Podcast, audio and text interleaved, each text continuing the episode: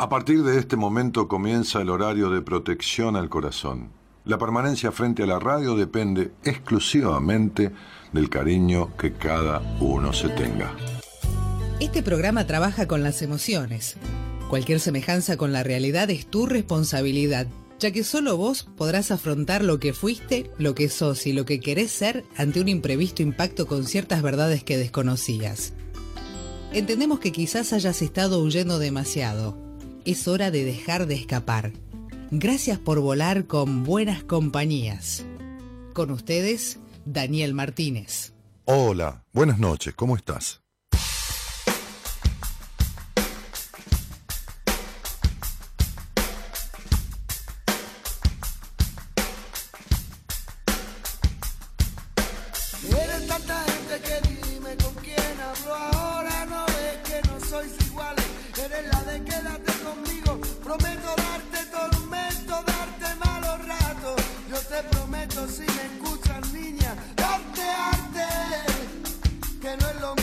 que quédate y ya veremos, quédate y ya veremos. No, no es lo mismo ser que estar, no es lo mismo estar que quedarse que va, tampoco quedarse sin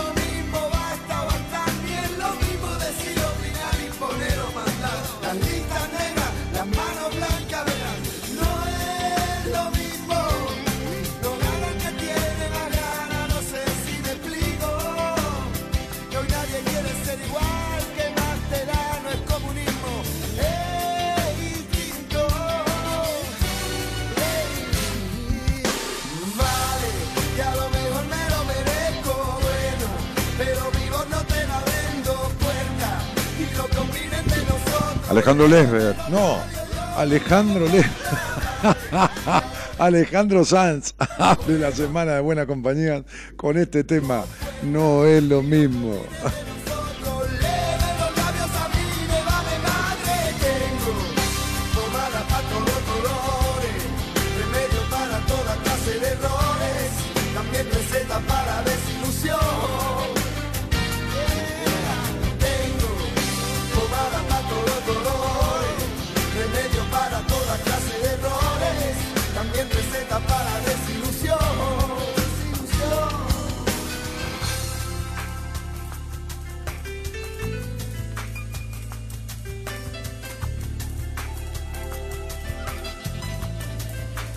Eres tanta gente, dice la canción, ¿no? Eres tanta gente, ¿no?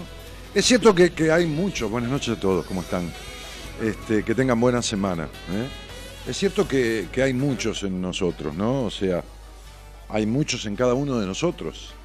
Hay la propia identidad de lo, de lo, genético, hay la esencia de uno, hay los que pasaron por uno, quienes lo criaron, hay los amores, los desamores, los amigos, los compañeros de colegio, los, los profes, los maestros de, grado, este, qué sé yo, los terapeutas, los, operadores, los, productores, los, compañeros de equipo, es decir, uno es un montón de personas en uno, uno es uno y sus circunstancias, lo dijo alguien muchísimo antes que yo, alguien muy notorio como Ortega y Gasset, pero digo, este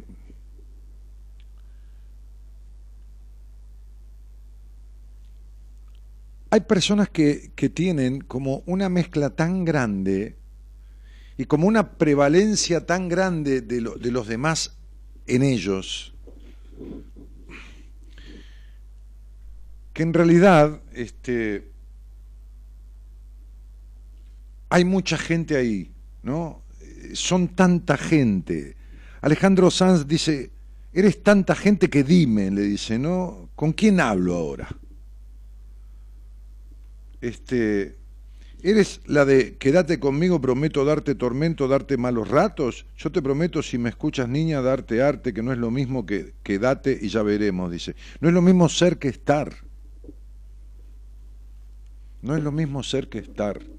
No es lo mismo hacer que ser. Ser es una cosa. Ir siendo es una cosa. Ir haciendo es otra cosa somos roles la mayoría del tiempo. Pero en realidad no lo somos, hacemos roles. Claro que esa parte de los roles que hacemos, ¿no? Forman una parte de uno, pero no la mayor parte. Porque si la mayor parte del rol de un actor es el personaje, entonces el actor se baja del escenario y sigue haciendo el personaje. Entonces, digo, si la mayor parte del rol de una mujer es hacer de madre, entonces sigue haciendo de madre todo el tiempo, y hace de madre del marido, de madre de la madre, de madre del padre, de madre de cualquiera, y ese no es el rol.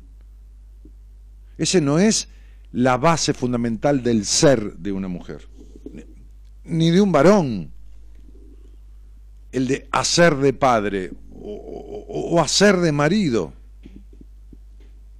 Digo, esos son roles, el tema es ser, uno puede dejar de hacer. Y esto, esto medularmente lo explico mucho a mis pacientes, y entre el hacer y el ser, y quizás, y seguramente lo he hablado acá también, pero voy a poner énfasis porque hay, un, escrito que, subimos eh, que tiene que ver con algo que dije hace tiempo y, después lo reescribimos y este, uno puede dejar de hacer, uno puede dejar de hacer de madre, puede dejar de hacer de padre. Listo, tuvo el hijo, lo dio en adopción. Eh, por favor, no hagamos juicio de valor, ni si está bien ni si está mal, no estamos hablando de eso. Listo, tenía un título. ¿Cuánta gente yo atiendo con un título profesional? No importa, con un oficio y, y, y le llega un acabose, un basta ya no se encuentran en eso que vinieron haciendo. Pero si uno puede dejar de hacer de, madre, como digo siempre, o de padre, deja el celular, lo tira en un lago, se toma un avión a, a, Canadá, desaparece del mapa, no tiene más contacto con la vida que tuvo y no hace más de amigo, porque no tiene a quien saludar el día del amigo, ni hace más de, padre, ni hace más de madre, ni hace más de médica, ni de, ni de qué sé yo, ni, ni de plomero, ni... ese es el hacer de la vida de uno. Ese es el hacer que puede sufrir, en el mejor sentido de la palabra, sufrir modificaciones cuantas veces se te ocurra. Puedes hacer y dejar de hacer de esto, de lo otro, de acá y de más allá. El tema es el ser. Y ahí es donde no es lo mismo ser que estar. No es lo mismo estar haciendo de tal cosa. Entonces, eh, no es lo mismo arte que hartar, dice, ¿no? Y se refiere a esta cosa, no es lo mismo ser justo que justo te va, verás, no es lo mismo tú que otra, le dice, ¿no? No, no es lo mismo. Y hay personas que se pierden en esta cuestión. ¿Y por qué se pierden en esta cuestión? Porque en realidad solo van siendo lo que hacen. si no hacen de, no hay sustancia dentro. Posteábamos esto, posteábamos, digo, porque uno escribe y después este... Eh, mi, mujer lo ve, lo, ve con la gente que, maneja las redes o ella misma y entonces dice uno debería dejar de tener esperanza con miedo, ¿no? Hablaba yo en un momento de la esperanza, ¿no? Esta cosa que totalmente lícita y, excelente, ¿no? Tener esperanzas de, ¿no? Esperanza de, qué sé yo, de, no sé de qué, de cambiar el auto, de cualquier cosa, qué sé yo, de comprar un jean, no sé no tiene esperanza. De esa esperanza empieza a consolidarse el deseo, ¿no? Pues una, una, idea, ¿no? Una, esperanza. Bueno, tengo una esperanza de algún día, ¿eh? ¿No? Ayer me decía una chica, estábamos, este, estábamos este, este, cenando y la chica que nos atendió, no sé, porque qué sé yo, viste cómo soy yo, la gente me empieza a contar cosas, no sé ni cómo arrancó, ¿qué querés que te diga? Arrancó por calentarme el pan, me parece que arrancó por ahí. ¿Me haces un favor, Cielito? No, no, no, no me pondrías el pan que está un poquito frío. Sí, como no, se, lo, se lo tuesto, te, no, tuteame, le digo. Este, este, y bueno, fue bien, no sé qué, qué sé yo, no sé. No sé por qué empezó a contarnos a mi mujer y a mí que este, este, ella quería estudiar, tenía la esperanza de recibirse algún día de odontóloga, pero se le hacía muy difícil eh, que esto, que tenía que trabajar y se le terminaba la temporada, pues yo estaba en una casa de campo ahí en Cañuelas y terminaba ayer la temporada de su trabajo, hay un personal que trabaja en, temporada de verano porque es más trabajo y después se reduce. Pero dice, pero entonces hablaba ella, una divina, una piba macanuda, por supuesto, muy atenta desde ya, y decía, eh, pero este este, ahora me quedé sin trabajo, pero tengo dos propuestas más, dice, ¿no? Así que no sé, algún día, porque es muy difícil, me encantaría estudiar odontología, esto. Entonces lo frené, le digo, nadie te escuchó a vos de chica, ¿no? ¿A uno te escuchó? No, dice, no, no, prácticamente me crié sola, no, nadie me escuchó. Claro, por eso no te escuchás. Entonces me miró, y lógico, le digo, si estás queriendo estudiar odontología, ¿cuántos años tenés? No sé, 25. ¿Y cuál es el problema? ¿Te, te recibís en 10, 12 años? No, es mucho. No, no importa, en 10 o 12. ¿Y cuánto vas a tener? 40. Y bueno, eso sí, y tenés el título de odontóloga. ¿Y cuál es el problema? Hace muchos años yo estudié una carrera que fue mi base en la psicología. Y después hice un doctorado en psicología en una universidad de Estados Unidos, lo iba a distancia, con un tutor, con esto, con lo otro, con las tesis, bueno, toda esta cosa. Y hace cinco años terminé ese doctorado. ¿Y qué tiene que ver? Mira la edad mía, mira, ay, no, no, no, no te puedo creer, sí, claro, qué bárbaro, ¿no? La miró mi mujer dijo, qué bárbaro. No, no es bárbaro. Lo, lo querés hacerlo así. Lo que pasa es que como nadie te escuchó, no te escuchás. Cuando tenés un deseo, como no fuiste escuchada en tus deseos de chica, no tenés referencia. Tu, tu, tu orden es no escucharte, ¿entendés? No sos lo suficiente para ser escuchada. Te, esta es la orden que te fue. Bueno, listo, chao. Dale, gracias por el pancito, ¿no? Listo, ya está. Y, seguí comiendo mis ravioles. Oh, no, era una ensalada caprese. Después trajo unos raviolitos. Bueno, entonces, digo, esta cuestión de la esperanza es algo que se arma como una idea que puede quedar fijada y entonces arranca el deseo. Ahora, el problema es el siguiente. El problema es cuando hay esperanza o deseo, como quiera, vamos a poner las palabras esperanza porque es lo más común. Tengo la esperanza de, tengo que tener con miedo. Esperanza con miedo. Una fórmula horrible si la hay, ¿me entendés?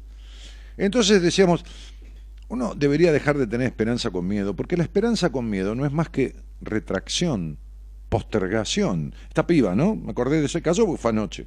Por eso un poco el escrito, ¿no? Y todo lo demás. Ay, tengo la esperanza de que... Entonces, la esperanza con miedo es solo un deseo a medias, sin concreción, porque impide, limita, retrae, obstaculiza. Quiero, pero tal cosa.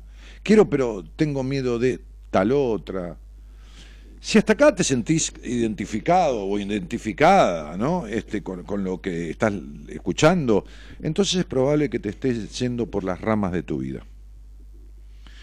Eh, por si me estás escuchando desde otro país, ¿no? Este, que, sucede por ahí en el mismo horario o por ahí en diferentes horarios de otros países por la, por la, por las franjas horarias. Irse por las ramas es una frase que solemos utilizar cuando nos dispersamos, cuando nos alejamos de lo que realmente queremos, debemos hacer y siempre encontramos un justificativo para ese alejamiento que es un justificativo la mayoría de las veces, no una razón, no un motivo valedero. Uno se hace daño a sí mismo o se hace daño a través de otro, uno se impide a sí mismo o se impide a través de los demás. Y hay quien busca a través de quien impedirse, ya siendo adultos, pudiendo decidir por su vida, y lo peor es que le echan la culpa a los impedidores. ¿no? este, digo, no hace mucho tiempo hablé al aire con una persona que estuvo acá en el estudio, que después vino de, de una provincia del país y estuvo acá en el estudio, que tenía o tiene 35 años, viviendo en una provincia, ¿no? este, este, eh, y queriendo mudarse a Buenos Aires para desarrollarse en la carrera que estudió, que es nutrición. Y justificó su impedimento, cuando estábamos hablando al aire, con un, mi mamá no me deja, mi mamá, eh, yo recuerdo la charla, mi mamá dice que tengo que tener primero un trabajo eh, concreto, esto, lo otro, este, y después irme, ¿no? Y con esa vuelta, hacía 10 años que estaba dando vueltas. Hablé yo al aire con ella, se acabó el, le, le, expliqué lo que estaba haciendo, que yo, a la semana, este, este, ella mandó un currículum, a los dos días la aceptaron en el, en el trabajo, llegó, la instalaron ahí, bueno, fue una cosa de loco, ¿no? Y la traje a la radio por eso. Uno puede encontrar las razones de sus frenos, de sus no puedo, pero hacer cargo de eso a otros, echarle la culpa a la madre o a la responsabilidad a los 35 años. Quedarte entonces en el anhelo de lo que querés, pero que supuestamente otros te impiden, no será mucho. Me suena a que estas personas son una especie de esclavos o esclavas, es lo mismo, de las actitudes y deseos de los demás. Y si lo sos es porque estás conscientemente o no decidiendo serlo. O sea, tu realidad no es tu historia, tu historia es parte de tu pasado, eso es la historia. Y ese pasado existe ahí, en la cabeza, en la mente, allí donde se alojan los recuerdos. Tu realidad es lo que estás haciendo, lo que creas a partir de lo que viviste en tu historia, a partir de aquello. Alguien dijo, un hombre es lo que hace con lo que hicieron con él, o sea, un varón o una mujer. Es lo que hace con lo que hicieron con él. O sea, lo que hace con su historia en el presente. Porque aunque pienses que no elegís y que otro elige por vos, igual estás eligiendo. Estás eligiendo lo que el otro elige por vos. Y si no elegís nada, eso es elegir. Porque cuando te traen de comer 10 postres diferentes, decís yo postre no quiero, no es que no elegiste postre, elegiste el no postre, elegiste el no comerlo. Estás decidido. Entonces, jugando un poquito a la verdad, la primera pregunta de este posteo sería, ¿qué te gustaría vivir? Y la segunda es, ¿qué estás haciendo para lograrlo? Es decir, ¿cuál es tu deseo? Pero, ojo, no entremos en los imposibles, ¿viste? No entremos en... La no me hable de cosas que no están hoy a tu alcance ni al mío, ya sea por cuestiones económicas, porque todavía no estás preparado, no tenés el título y quiero ser premio Nobel, y qué sé yo, si no empezaste ni medicina, ¿entendés? Entonces, simplifiquemos. Contame o contate lo primero que te, te haya venido a la mente, que tenés postergado.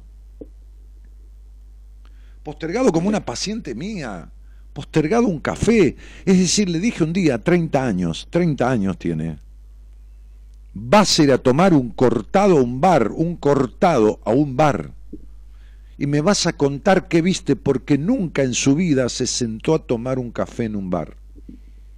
Y no vive en la punta de un cerro, allá donde ladra un perro, no, o donde no hay ni un perro, no.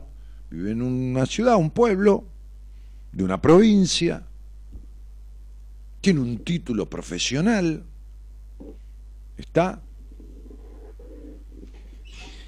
Y es tanto los que los padres nunca disfrutaron de nada y solo vivieron para el dinero y nada más que el dinero, y si solo tenés plata no tenés un carajo, que la tipa se crió en eso y hacía lo mismo ella con el marido.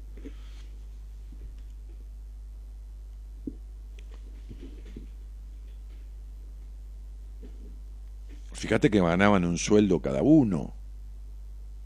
Y con un sueldo cada uno medio, un sueldo medio sueldo, medio, una cosa, no, no, no, no, no, no, no, un sueldo, con todo respeto, así, tranquilo, de valores para vivir y poder ahorrar un pesito, pero no mucho. Tenían un lote comprado en el pueblo, ladrillos, perfiles, de todo. Primero, lo primero que pasó, hicimos terapia, se separó. Lo segundo que pasó, vender esos ladrillos, tirar la mierda, todo eso. ¿eh? Ahora vender los perfiles. Bien. ¿Y ahora qué vas a hacer en ese pueblo? ¿Ese lote lo querés? Y es un regalo de mi abuela. Bueno, no sé. Tenilo, ya decidirás. Que se tuvo que escriturar su nombre y pagó eso, y pagó los perfiles, y pagó los ladrillos, pagó un montón de cosas que tenía para la construcción. Se fue del pueblo. Tiene un trabajo que, en donde gana ya un sueldo un poco más importante, del doble de lo que ganaba. O sea que en un departamento divino. Se fue a pasear a Brasil. ¿Y qué hicimos? ¿Qué, qué le dimos? ¿Una taza de... ¿De qué? ¿De convencinol? No.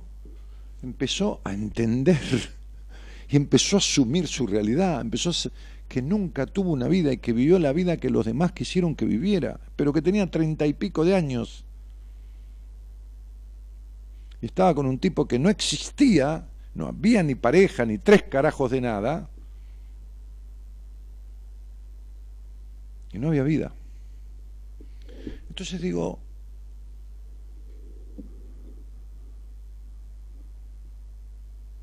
no me cuentes imposibles, deseos posibles, deseos que, que tenés al alcance de la mano. Ay, no más. Decías que hace cuatro o cinco años estás dándole vuelta, o diez, o doce, o quince.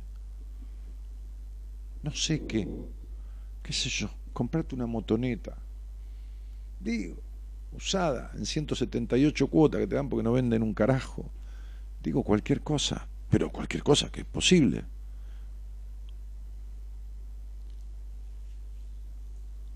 Estudiar teatro. Ir al teatro no sé. ¿Me entendés? Entonces, ¿saben qué? Los deseos postergados, las esperanzas con miedo, el temor de que los demás no vean con ojos benévolos lo que uno está haciendo o decidiendo o comprando o vendiendo o estudiando o qué sé yo qué. Esperanzas con miedo, frustraciones, vidas desperdiciadas, como suelo decir.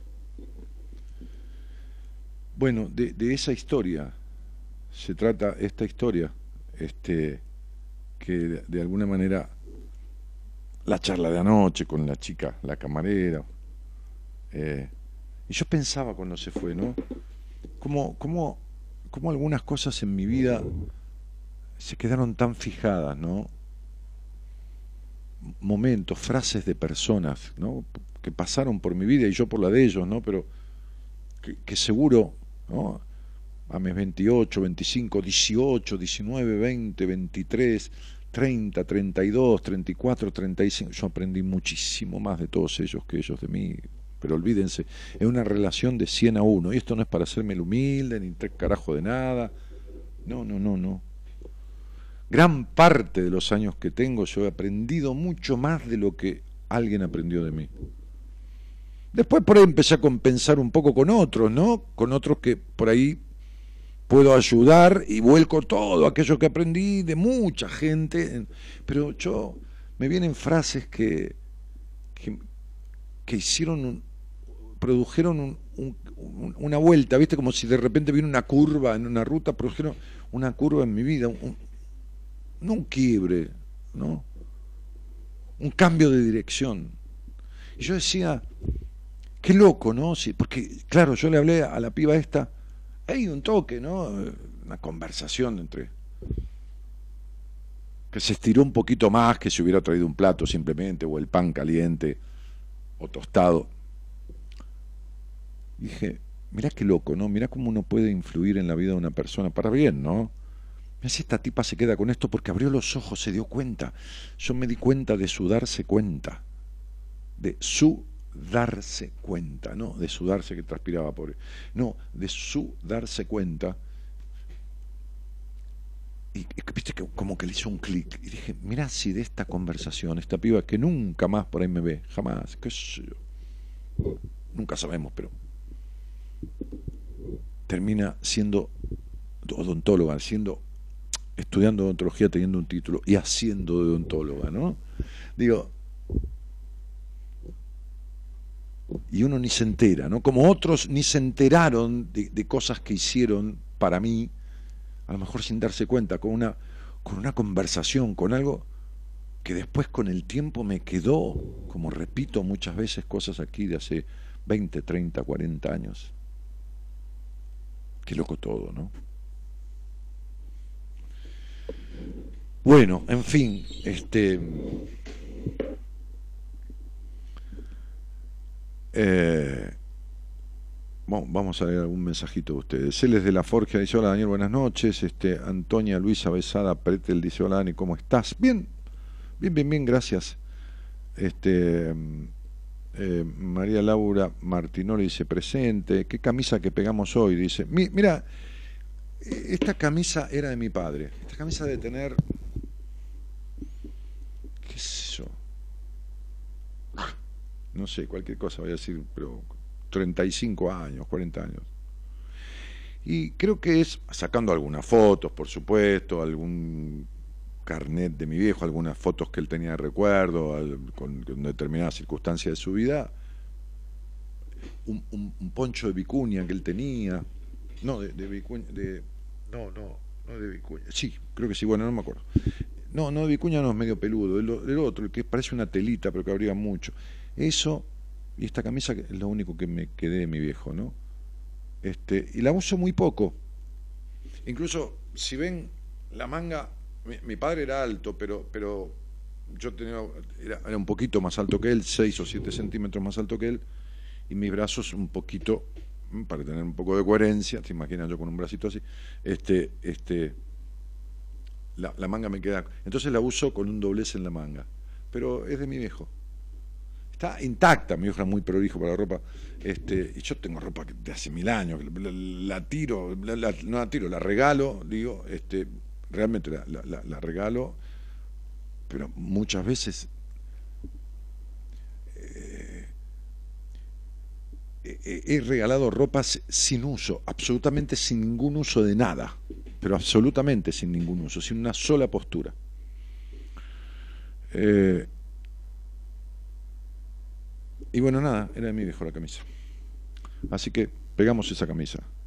Que hacía rato no usaba, como dos o tres años, porque estaba arrumbada en un lugar y, Gabriela la encontró y le dijo a, Verónica, que viene a casa una vez por semana para lavar la ropa, plancharla, la tarea así como más, que lleva más tiempo, este, y dijo, Vero, esta camisa, no, pero Daniel no sé si la usa, qué sé yo. Y dijo, sí, la usa. Y entonces, Buenas noches, Dani, te queda hermoso ese color de camisa, sos auténtico, fiel oyente desde Caleta, Olivia María del Rosario Páez, gracias. Noé Patito dice, mi, mira, dice, no, no sé. Pipi Tatiana dice, hola Dani, ¿cómo estás? Bien, bien, cielo. Mabel Solán dice, hola Dani, Dani, buenas noches a todos los chicos que escuchan. Leo Nicolás dice, ¿cómo estás Daniel? Soy Sebastián. Pero ahí dice Leo Nicolás, y. Nunca te pude agradecer, te escuché por primera vez hace 11 años y gracias a eso pude salvar mi vida. No me voy a olvidar nunca ese empujón de vida que me diste. ¿Ves? Él se salvó la vida porque él se agarró lo que yo dije, que se quiere matar, otro, el que está al lado de él, escuchando a dos cuadras, se iba a matar y se mató, con lo mismo que él. ¿Se entiende, no? O sea, sí, uno tiene un cachito, el mérito, pero el otro es el que pone la decisión, que es lo que más importa. Pero ves, ves cuando yo te digo que algo produce una situación gatillo que, que, despierta, que, que, es lo que uno estaba, este, este, este, este concatenamiento, esta circunstancia, ¿no? Entre, entre, entre lo, dicho y el hecho y, eh, el encuentro no casual. ¿no? Hola, buenas noches, buenas compañías, equipo oyentes, amiguitos, cariños a todos, Estela Mali, dice María del Rosario Alves, dice buenas noches Daniel, desde Salto, Uruguay, Sabrina Fonseca dice, uff, Uf, no sé. Lo que me está costando salirme del rol de madre, que había copado mi vida al 100%. Hay mucha historia detrás. No, tu rol de madre no copó tu vida. Vos pusiste tu vida el 100% en el rol de madre. No empecemos a echarle la culpa a nadie. ¿Entendés? Ni al nene, ni a la nena. Tere Ibañez dice siempre en buenas compañías, gracias Daniel. Andrea Zoraire dice qué placer aprender de vos y con vos, Dani. Este, Diana dice, Diana me pasa lo mismo y sufro mucho. No hay ninguna cosa de la que yo hable, Diana, que vos no sufras, no padezcas, no te quejes, no tengas, no, creo que todo, ¿no? Es decir, todo lo que yo digo y hablo con, con, conflictos, traumas, este, este, sinsabores, postergaciones, los tenés todos. No digo nada, ¿no? Digo, ¿cómo carajo podés soportar vivir así, no? No, no, no digo que... Eh, no, no, o sea, no sé, comprar soportol, algo, porque si no es imposible, ¿entendés? O sea, tenés más vida que los gatos, porque tenés que haber muerto 78 veces, o tenés la necesidad del sufrimiento, ¿no? La necesidad del sufrimiento. Tenía una tía yo que cada vez que venía de visita contaba que se había muerto alguien, ¿entendés? O sea, la charla era quién se murió. Venía la tía y dice, vamos a enterarnos de quién carajo se murió este mes o esta semana. Entonces, la necesidad de sufrir. ¿no? ¿Entendés? Porque si todo eso que te pasa siempre, todo lo que yo digo, fuera verdad, estarías recontra en, en, el octavo subsuelo de ultratumba. Y, sufro mucho, necesitas sufrir. ¿Está claro? Buenas noches, querido Daniel, escuchando atentamente, sincronizamos en muchas cosas o son coincidencias. Cada día me sorprendo en tu programa, genio.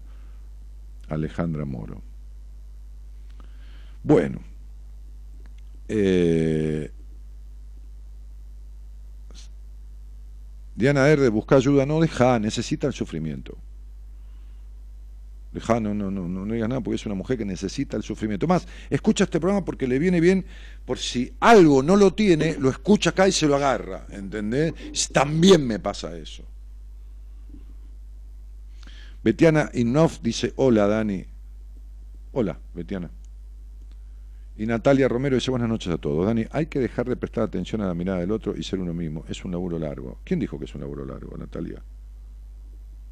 Para vos era un laburo largo. Te puedo sacar de acá en adelante, en los próximos 10 programas, tres, tres, tres, pacientes míos por programa que ninguno superó los 4 o 5 meses de tratamiento y todos dejaron de, de, tener en cuenta la mirada del otro. ¿Entendés? Así, como te lo digo, te puedo sacar tres por programa, que no, no es mi estilo de hacerlo ni nada. Tres por programa. Tres por programa, los próximos diez programas de los últimos dos años, ¿eh? no tengo que ir a 50 años atrás, no más en dos años. No, un año. 30 personas.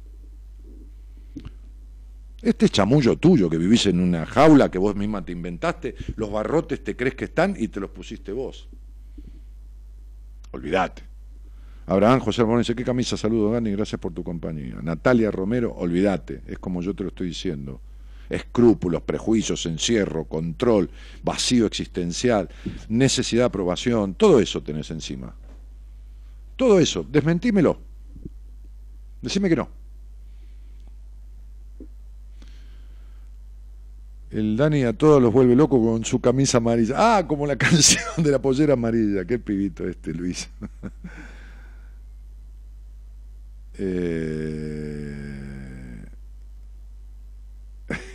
y Sabrina Fonseca se come el chamullo de Diana Eder porque le dice busca ayuda y la otra dice no, gracias, sí, como te agradezco. Y mentira, un carajo, no hace nada y se cuelga del sufrimiento. Este, y un día, si se le llega a arreglar todo, si se le llega a arreglar todo en la vida, va a sufrir porque no sufre más. ¿Entendés? Eh, y el reloj, dice ella, ¿no? Sí, el reloj también, ¿eh? que el reloj no, no es de mi papá. Buenas noches, Dani, guau, qué hermosa combinación, camisa y reloj, genio guapo. Bueno, muy bien. Hola, buenas noches, Lucila, ¿cómo te va? Hola, ¿qué tal? Bien. ¿De dónde eres? San Miguel, Buenos Aires, San Miguel. Bueno, saludos a vos y a toda la gente de San Miguel, bienvenida. Gracias. Che, Lu, este, este, ¿con quién vivís? Eh, vivo con mi mamá y mi hermano de 28 años y mis dos hijos. ¿Dos hijos tuyos o de él? ¿Cómo? ¿Dos hijos tuyos o de él? No, mío. Tuyos. Sí. ¿Que tienen qué edad? Melody de 7 años y a él de 4 años. ¿Y el padre de Melody es el mismo que de a él? No. Me imaginé. Lucila, ¿qué, qué, qué, qué tenés que ver con, con buenas compañías? ¿Llegaste hace poquito? ¿Llegaste hace mucho? Eh, hace poquito, hace unos meses, gracias a mi amiga que me lo recomendó y la verdad que siempre te leemos y te escuchamos y, y bueno, con ella como que siempre encontramos la salida de, de lo que buscamos con las, con las cosas que ustedes ponen. Che, Lu, Igual, no- ¿y, y Sí. qué, qué amiga? ¿Cómo se llama? Ara- Araceli Camacho. Araceli. Bueno, me mandamos un cariño. Che, Lu, y, y más allá de hacer de madre, ¿haces alguna actividad en tu vida? ¿Por ahí laburás o laburás ahí en la casa? ¿Qué sé yo? Eh, está trabajando, pero en changa, porque la verdad que estoy desempleada formalmente hace más de un año. Y siempre trabajé de camarera o en fiestas electrónicas. Eh, bueno, este año empiezo, comienzo a terminar la secundaria, porque la verdad que lo intenté muchas veces, pero lo dejé. Y bueno, espero conseguir un trabajo más o menos para sustentar. Che, Negra, este, ¿y, y qué te trae a la charla conmigo? Eh, el tema es que estuve esquivando mucho tiempo este, esto, pero No, no, mucho Claro, tiempo. Hay, es que- ge- hay gente que me escucha hace eh, 15 años, tiene ganas de hablar conmigo y nunca lo hizo. ¿Y sabes qué llaman? Este, eh, escriben acá y dice, ¿vos sabés que hace años quiero hablar con vos, Daniel, y nunca consigo? Es total y absoluta mentira. Pero Claro. no, no mentira porque me mientan a mí, mentira porque se mienten ellos. Es imposible no conseguir hablar conmigo al aire.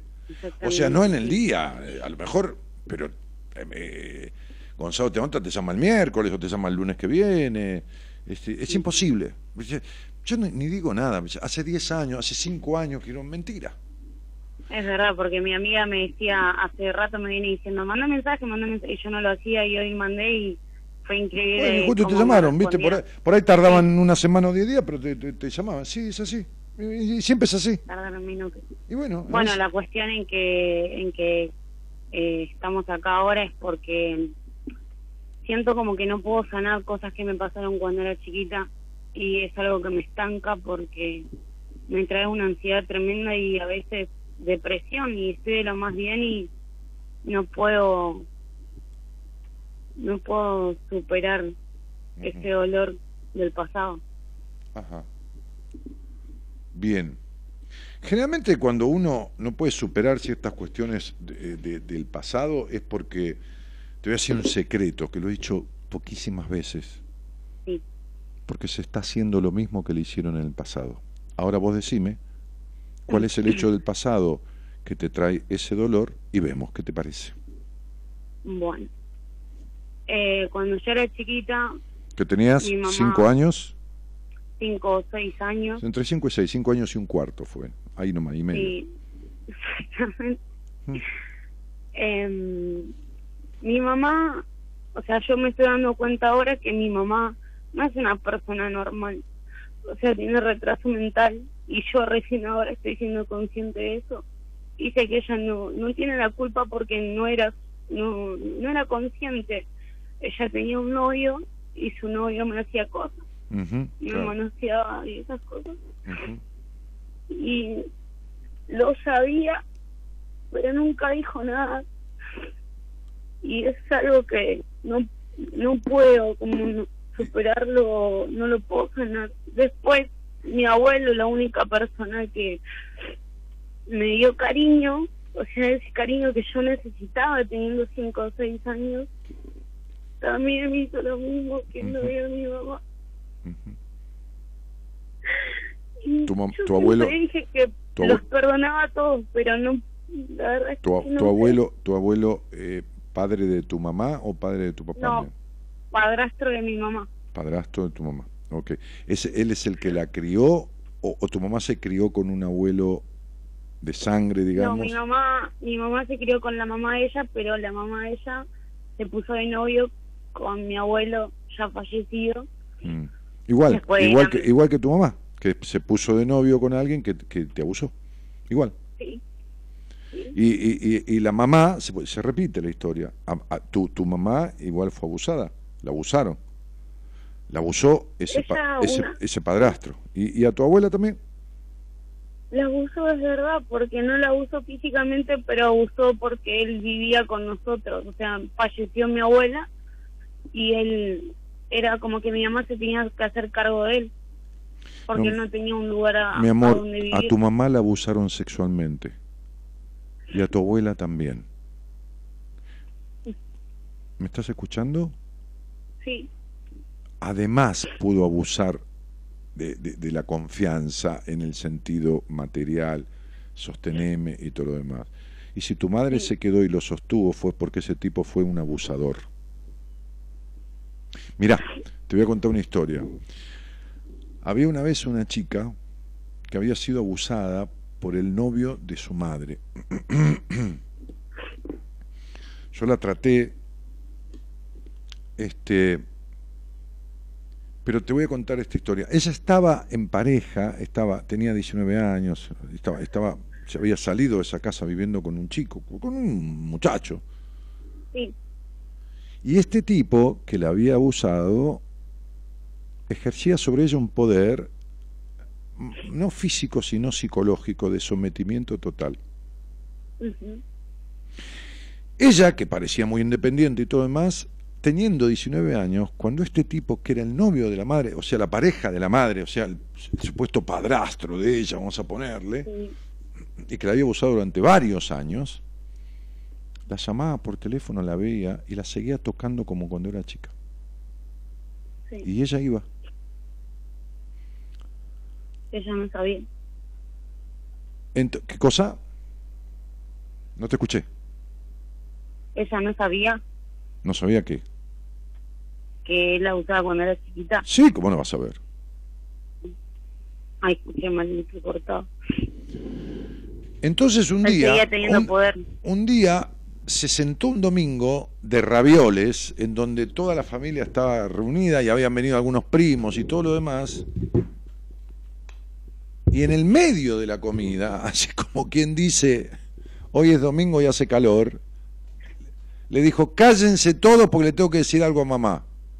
Y le dijo, tu marido me abusó durante tantos años de mi infancia y hoy todavía me sigue sometiendo. En el medio de la comida.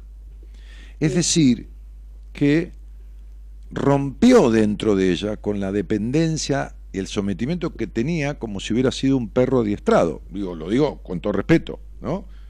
Una vez que vos adiestras un perro y obedece, decís sit down eh, y sigue haciendo lo mismo, aunque se lo digas por teléfono. Entonces, eh, y responde a esa voz del amo, el perro, ¿no? Del dueño, del amo, en el mejor sentido de la palabra. Bueno, entonces, ¿y a qué edad el abuelo, el abuelo, ese que te tenía que haber cuidado y protegido y qué sé yo, este, te abusó físicamente? ¿A qué edad? Y ocho, nueve años. Bien. ¿Duró un par de años eso? No, fue una sola noche nada más. Ah, ocho o nueve años estás diciendo más o menos. Yo tenía ocho, nueve años y él lo hizo una sola vez. Bueno, sí, te entendí, amor. ¿Y, y qué hiciste con eso? Eh, eh, No lo hice allá- no, no, está bien, no, no es para juzgarte, por Dios, es para, para, para preguntarte, para preguntarte. Sí, sí. ¿Y ese señor siguió viviendo en tu casa hasta qué edad tuya? ¿O en la casa de tu madre? Hasta mis 19 años. Hasta tus 19, hasta ahora. Hasta que falleció tengo 22. Ah, tenés 22, sí. Este, bien, bien. Y vos decís que tu mamá tiene un retraso mental. ¿Lo decís porque retraso mental por lo emocional o porque realmente su mente no funciona bien? Lo estás diciendo, Realmente su mente no funciona bien. ajá. Eh, ¿Tu mamá eh, tiene alguna enfermedad eh, reconocida, digo, diagnosticada? Eh, la verdad yo no tengo mucho conocimiento por el hecho de que nunca lo quise ver y nunca averigüé ni nada. Sé que porque mis tías siempre venían y la controlaban cuando ella la agarraba depresión y... Pero espera un poco, pero vos vivís ahí con tu mamá. Sí, pero es como que yo siempre miré para un costado. Ella tiene es discapacitada física y mentalmente. Ah. Pero es como que se comporta como una señora grande, pero hay comportamientos en el que es una nena. Pero cuando tenía al novio que, que, que, de chiquita te, te, abusó a los cinco añitos y pico, ella también tenía esta, este, este problema físico de inmovilidad. Siempre. Ajá, Se comporta como una mujer normal en ciertas cosas. ¿Y en cuáles no? En cuando, no sé, por ejemplo, es caprichosa. Cuando vamos a comprar ropa es como que se pone caprichosa. Ajá. O, o ella no sabe leer y escribir, todavía está aprendiendo. Ah. Tiene 47 años. Ah. Como que mi familia también es como que lo normalizó y yo fui creciendo con eso y para mí fue normal hasta ahora que estoy siendo consciente de todo. Mira, yo atendí un chico de 18 años que vivía a tres cuadras o cinco, cuatro o seis, no me acuerdo, de la cancha de River, o sea, te estoy hablando de plena capital federal, en la zona de Núñez, y no sabía leer ni escribir. Los padres lo dejaron con lo... Más lo dejaron, los padres vivían cerca, pero no, lo crió la abuela y nunca les mandó al colegio y él no sabía leer y escribir y jamás lo mandó, qué sé yo, ¿viste? Qué loco, ¿no? Me acuerdo el nombre del pibe, un, divino. Este, bueno, después se puso en marcha, etcétera. Pero digo, este, bueno, entonces vamos a esto. Eh, vos conociste a tu padre digamos, este, este, tu padre biológico? Sí, mi papá vivía acá en el barrio, a la vuelta de mi colegio, que yo fui en la primaria. Lo conocí, creo que cuando tenía 7, 8 años. Me asusté, salí corriendo y nunca más lo quise ver. ¿Pero por qué te asustaste? ¿Qué tenía? No sé, lo vi y me asusté.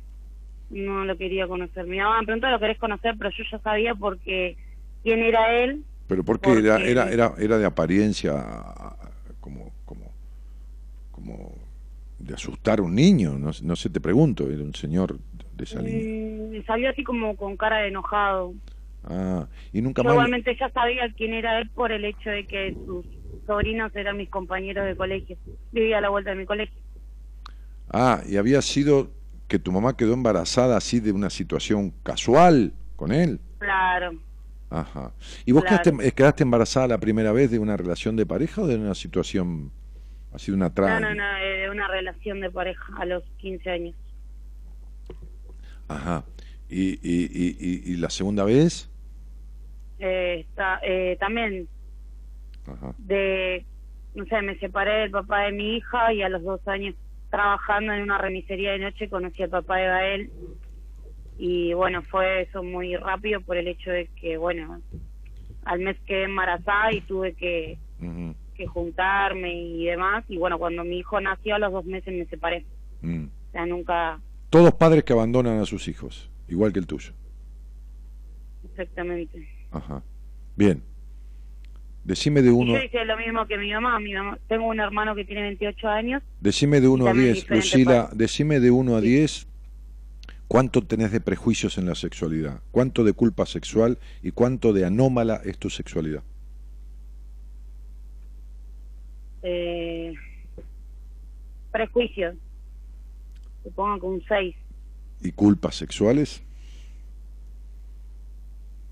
Mm, no. ¿Y de, de, 1 a 10 cuánto crees que disfrutas de la sexualidad? Cuando decidís. 8. Ajá. ¿Vos crees? Ajá.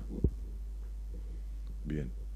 O sea, vos crees que tenés un buen desarrollo de tu, de tu energía sexual este, vincular, genital, digamos. Ajá. Bien. Bárbaro. Este, ¿Cuánto de desconfiada sos de los hombres, de 1 a 10?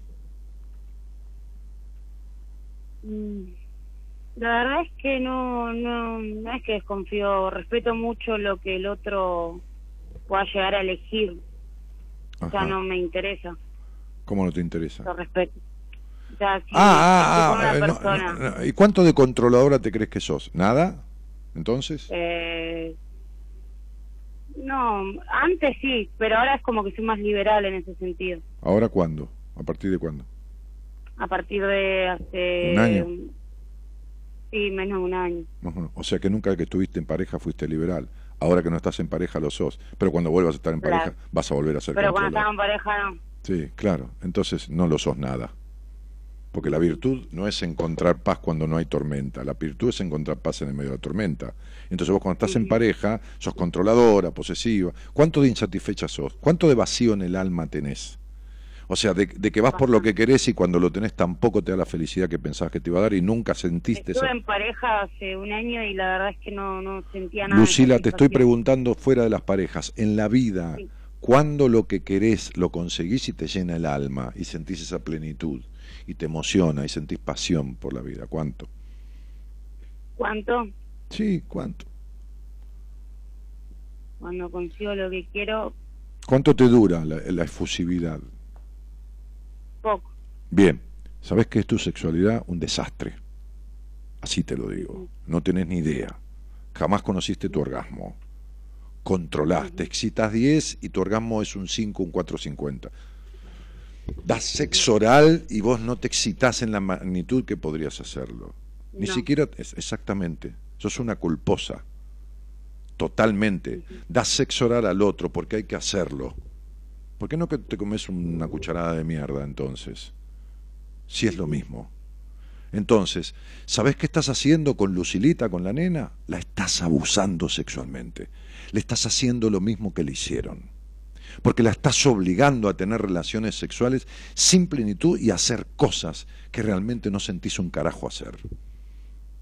Y menos mal que te das cuenta, porque si no lo último que faltaba es que te creyeras que eras lo contrario, Matajari o la gran come hombres, y no tenés nada de seis puntos ni de ocho en la sexualidad.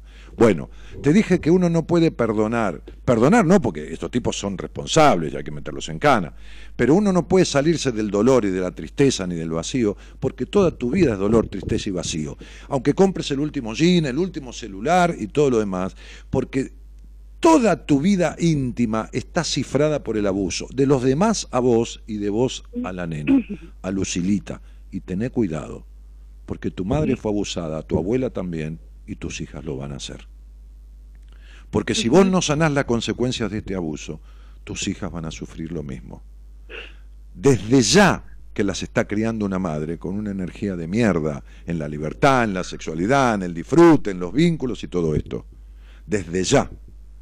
Y entonces sería una madre con todos estos conflictos ya cría a los niños traspasándoselos, lo cual le produce un mal desarrollo de su potencial.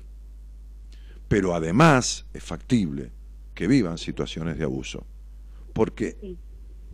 todas las cadenas de abuso se van dando de generación en generación, hasta que alguien corta los efectos del abuso. Sí. Nunca más les des sexo oral a un tipo si vos no sentís un carajo al hacerlo. ¿Me entendiste, Lucila? Porque eso es obligar a tu niña, a Lucilita, de la misma manera que la obligaron los adultos a hacer cosas que ella no quería. ¿Entendiste? Y entonces cuando empieces a respetarte como no te respetaron y tampoco te respetás, ahí el dolor va a empezar a pasar. Ahí vas a empezar a reparar estos agujeros. ¿Entendés? ¿Te quedó claro, no? Muy claro. Ok, te mando un beso grande. Muchas gracias. Saludos. Somos la buena compañía que no ve el medio vaso vacío, pero igualmente, de 0 a 2, lo llenamos juntos. Buenas compañías. Con Daniel Martínez.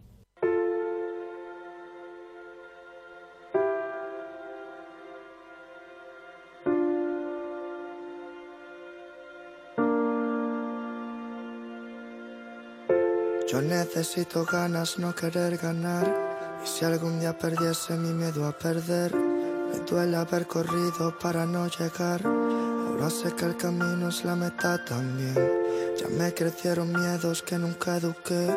Y me sé las respuestas por no preguntar. Ya sentí como nadie cuando tuve el bien. y llores como todos cuando algo se va.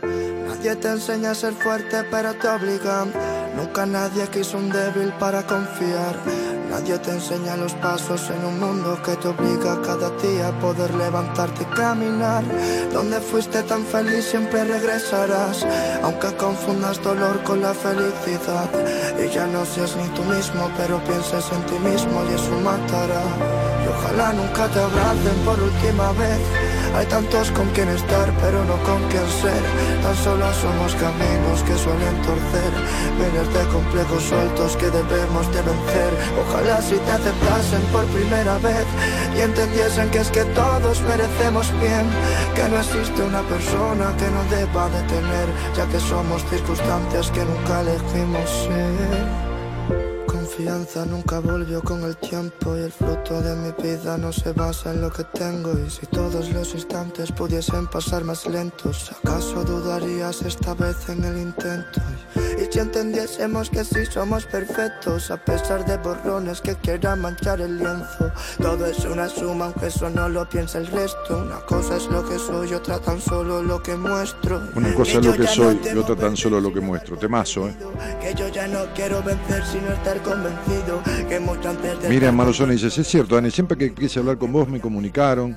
Dai Rosales dice, yo quiero hablar con vos, pero no me animo. Claro, sí, por supuesto, está bien. Si quedate en, la esperanza con miedo, en el deseo con miedo. Susana Centurión dice, hola Dani, yo en una consulta con vos solo me preguntaste qué me, sal, qué me salvó y te respondí pensar que no era normal. Y me respondiste, y ahora a esta edad querés ser normal, jaja. Y gracias a eso estoy cumpliendo mi sueño. Gracias, Susana. Patricio Ordóñez dice, espero le sirva. Sandra dice, hola Dani, buenas noches. Macarena Goya, estás bravo hoy. No, no, que voy a estar bravo, para nada. Dale. Para poder definirme a mí como decirlo un río que se pare y deje de fluir. Nadie te enseña a ser fuerte pero te obligan. Nunca nadie quiso un débil para confiar. Nadie te enseña los pasos en un mundo que te obliga cada día a poder levantarte y caminar. Donde fuiste tan feliz siempre regresarás, aunque confundas dolor con la felicidad. Y ya no seas ni tú mismo, pero pienses en ti mismo y eso matará. Y ojalá nunca te abracen por última vez. Hay tantos con quien estar, pero no con quien ser.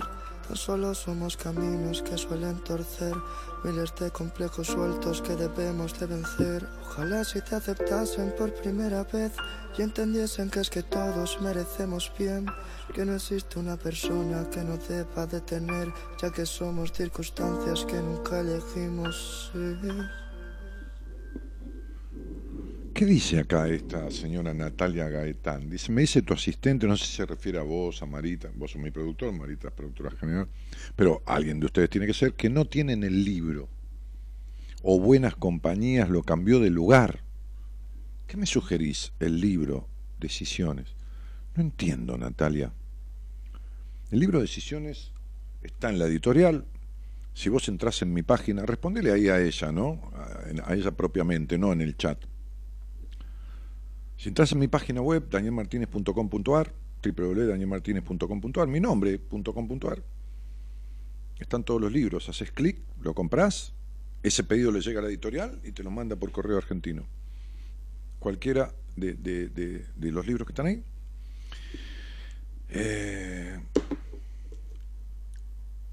el seminario de mayo, es, ah, estamos próximos a hacer el de marzo, que se completó dos meses antes, el de mayo los pocos lugares que quedan, les digo porque las entrevistas que yo vengo dando, algunas de ellas son personas que ya les dije que más allá del trabajo que vamos a hacer, conmigo o con un terapeuta del equipo, los voy a llevar al seminario de mayo.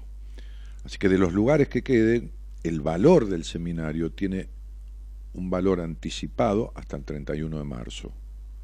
Después tiene otro valor, que son los mismos valores y los mismos incrementos que nos pasan a nosotros, ¿no? Que nos aumentan los, los costos de las cosas, hasta tal fecha nos congelan el precio, después de tal fecha tenemos un porcentaje mayor. Bah. Escríbanle a Marita, entren a mi página, escríbanle, soliciten la información sin ningún compromiso, después verán si alguien quiere ir. He dicho, porque ya lo tenía que haber dicho varias veces, no lo dije nunca, la semana pasada, la otra, no lo dije, me olvido entonces, cumplido. Haceme acordar el miércoles que lo diga de vuelta, eh, Comi. Este, Mariela Bejarano dice, buenas noches, Dani, siempre es un placer escucharte. Maru, un cariñito. Este, estás bravo. Mariela Sandra Bongarzón dice, hola Dani, buenas noches. Y Patricia Ordone dice, espero les sirva, no sé. Este, mm, mm, hola Daniel, te quiero, gracias por acompañarme, dice María Isabel Desi. Lori Bilbao dice, hola prima. Bueno, estamos en familia. Excelente semana para todos, dice Gabri. Alejandra Fernández dice, ¿nunca pensaste dar seminario en Chaco? Eh, sí, en algún momento, porque he tenido varios pacientes del Chaco, Ale, pero... Ah, seminario, no, ni de casualidad, no, un taller de tres horas. Seminario en el Chaco, conseguí un lugar de 50 dormitorios, con tres hectáreas de parque, que nos den las cuatro comidas diarias, que tenga seguridad, este, seguridad con garitas de seguridad del espacio este, y, que estén pagos todos los pasajes para los ocho del equipo, de ida y vuelta en avión y un día antes de hotel para todos, y que sea el seminario que le cueste a 30 personas lo mismo que cuesta en Buenos Aires, que no lo vas a lograr ni de casualidad. Por eso hacemos que la gente venga a Buenos Aires, porque si yo que estamos vivimos todos aquí los del equipo y vamos hasta ahí dos horas antes, tenemos que volar en avión los ocho hospedarnos un día antes, por supuesto, no podemos llegar, pero tenemos que ver el lugar donde vamos, por nada que nos vimos en foto, tenemos que hacernos del lugar y todo lo demás, el seminario le cuesta el doble, te cuesta más que venir a Buenos Aires y pagarte el pasaje. No, no, no, ni, de casualidad, no olvídate. Eh, ha venido gente de 15 países al seminario, 15 países, y de todas las provincias argentinas. Así que vos, fíjate, cielo, y, y venite, qué sé yo, es más fácil, ¿no? Que vos vengas que, que transportemos todo para allá. ¿Me entendés, mami? Eh, que se llamaba esta chica Alejandra Fernández. Si algo tuviste en tu crianza, Ale, fue intolerancia. entonces fíjate, si la intolerancia no rige tu vida, ya sea en no dejarte ser, o ya sea queriendo que los demás sean como vos querés que sean, porque te va a joder mucho. Estás buen mozo, te queda linda la camisa, dice Lucy Angelucci. Bueno, gracias. Este. Mm, mm, mm. Eh, Laura María Dema dice gracias, muy buen tema. Bueno, nada, esto. Eh, los teléfonos entonces. Acá el seminario, ¿dónde lo hacen? Dice Antonia Luisa Besada Pretel. Ah, acá en Bellavista.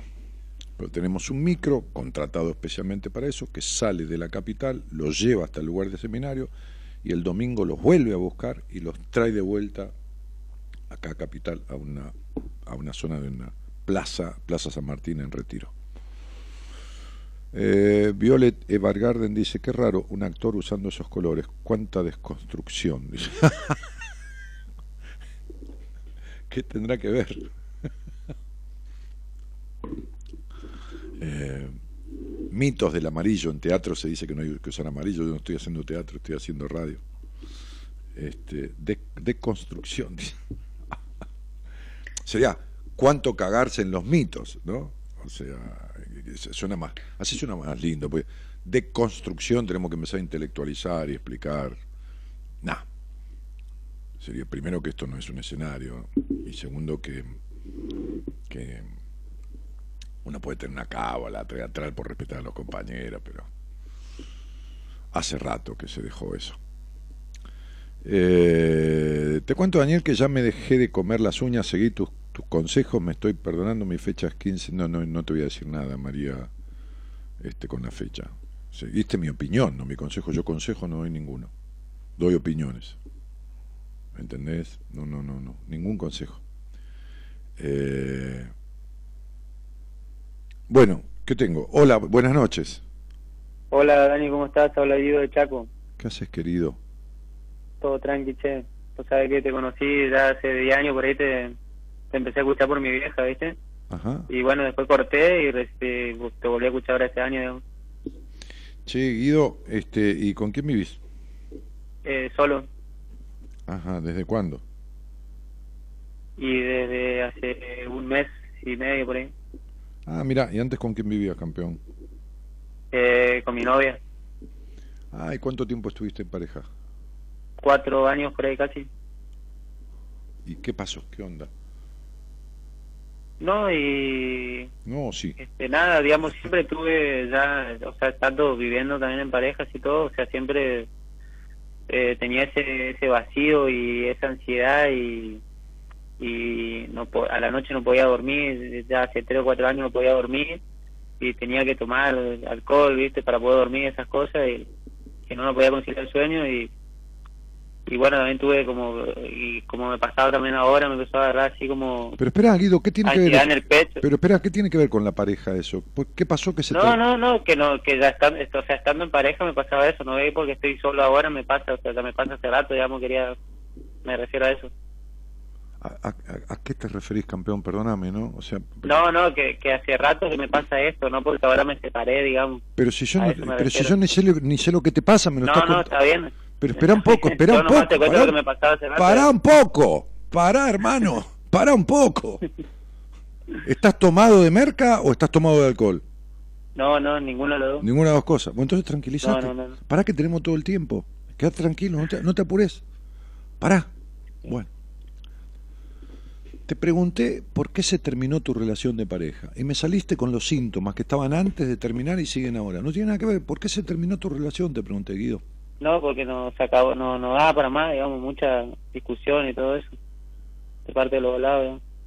¿Alguna? Yo te voy a hacer esta pregunta. Vos decime sí o no, Guido.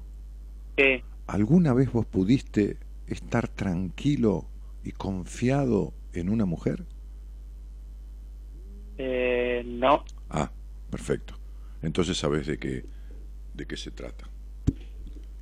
Porque por ahí no tenías, por ahí no tenías este conciencia de esto, no porque seas un inconsciente, sino que a veces uno no se da cuenta y se cree que es el otro el que discute o que es el otro el celoso.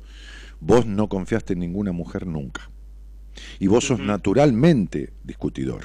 Naturalmente, naturalmente digo, no de naturaleza, sino que te sale espontáneo ser celoso, posesivo, controlador y desconfiado. ¿Entendés? Sí.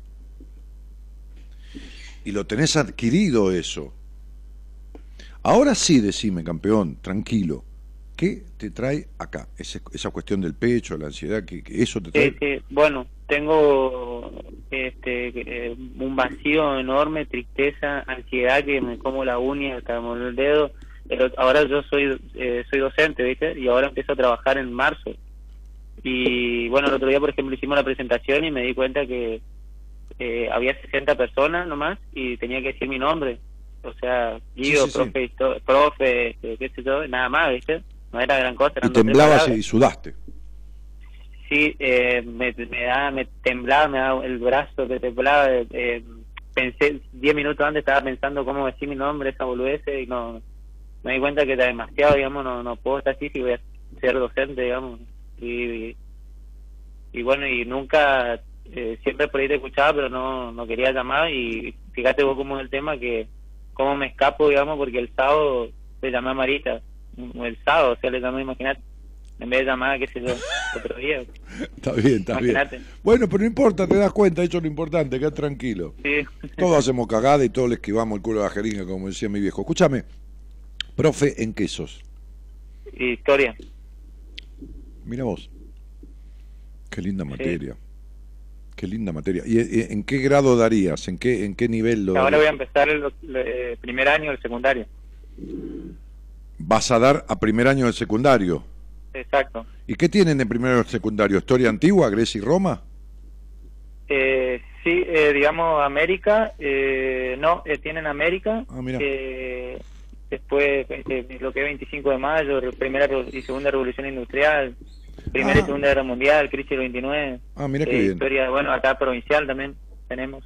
Qué bueno, porque en, mi época eh, nos dieron en primer año Grecia y Roma, que a mí me encantaba, pero de todas maneras, viste, por, ahí no veían tan, no veíamos tan a fondo todo esto que están viendo, ¿no? De, de, todo esto de la parte de la revolución industrial y bueno, todo, Claro, y ahora lo que agregaron que hace más hincapié, digamos, que está bueno es la historia de la provincia de uno, ¿no? O sea, y, claro, y por supuesto. a mí, por ejemplo, no me dieron nunca y claro. muchas otras generaciones tampoco. claro, claro. En la provincia donde viven. Che, Guido, ¿eh? Guido, ¿por qué, te- por qué, por qué, porque, porque acá tu historia, tu historia, hablando de historia, justamente vos sos profe de historia, ¿no? El otro día atendí a una chica profesora de química y tenía menos química que, que la fórmula del, del oxígeno, ¿no? Este, sí, sí, sí. Este, y, y, y- atendí a una profesora de teatro este, este, y, y de, de arte, de literatura que no, que no se expresa correctamente, no, no porque tenga problema de habla, sino que tiene problemas de, de expresión, ¿no? Este, Mirá vos, sí, yo sí. dije que nunca iba a ser docente, por ejemplo, iba a ser Sí. profesor, jamás en mi vida iba a ser profesor y mirá acá estoy. Sí, sí, porque eh, es como una, como una cosa asociada a los quilombos que tenés de tu historia. Quilombos de tu historia, ¿entendés? De tu historia. Ahora, Sí, sí. ¿por qué cuernos, de dónde viene, Guidito, querido, ese resentimiento con tu viejo y esa gran decepción que tuviste con tu padre? ¿Por qué está tan marcado eso? Con mi padre y, y no, la verdad que no, eh, así a simple vista no tendría que poner a pensar, no, no te sabría decir porque ahora con el que más bien me llevo, con él, digamos, y, No, no, no, espera, espera. siempre... Espera, espera, te estoy hablando de tu infancia, mi amor. Te estoy Claro, hablando- claro, sí. No, y no te sabría decir.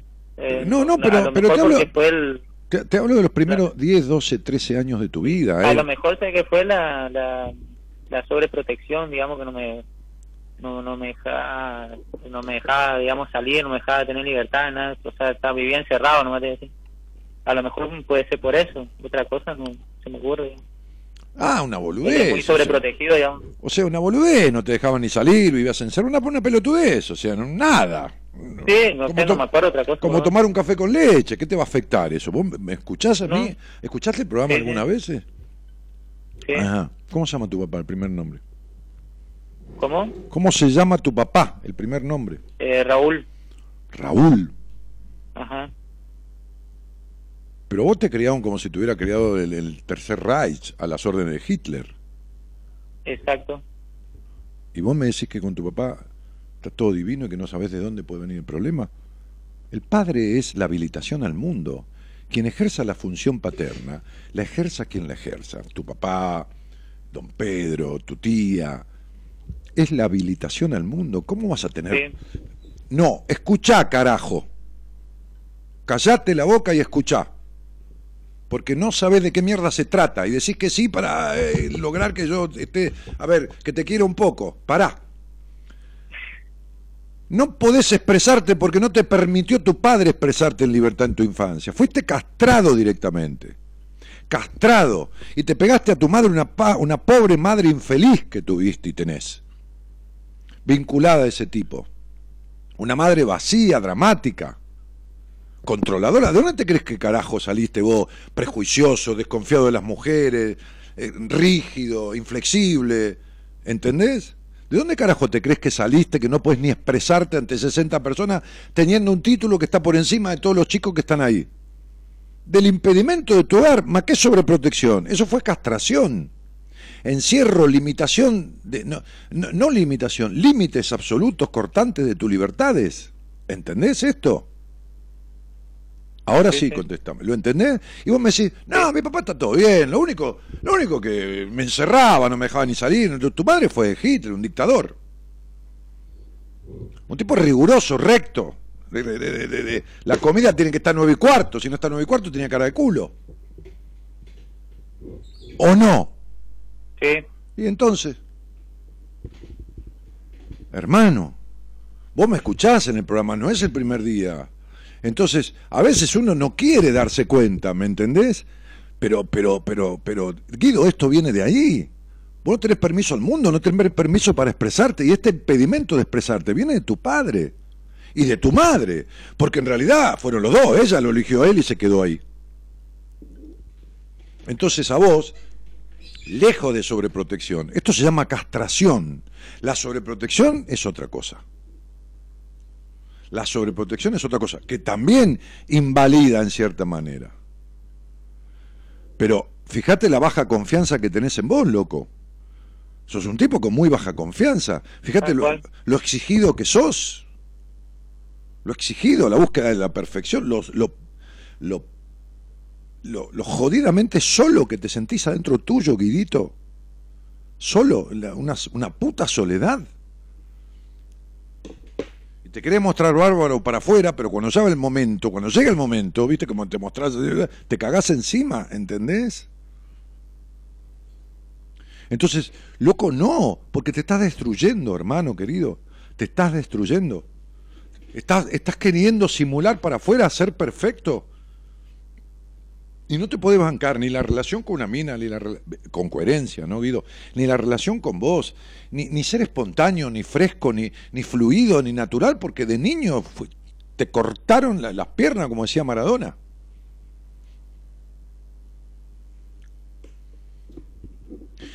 Ahora te voy a decir esto también tenés una capacidad intelectual de la reputísima madre que lo parió, ¿entendés? O sea, tu cabeza da para ser profesor de historia, para ser, qué sé yo, profesor de historia internacional y doctorado en historia del mundo, te sobra. Lo que pasa es que tenés tan bajo el nivel de confianza en vos, te crees tan poca cosa, que no te da ni para decir Guido Gastón, y el apellido, no lo voy a decir, profesor de historia.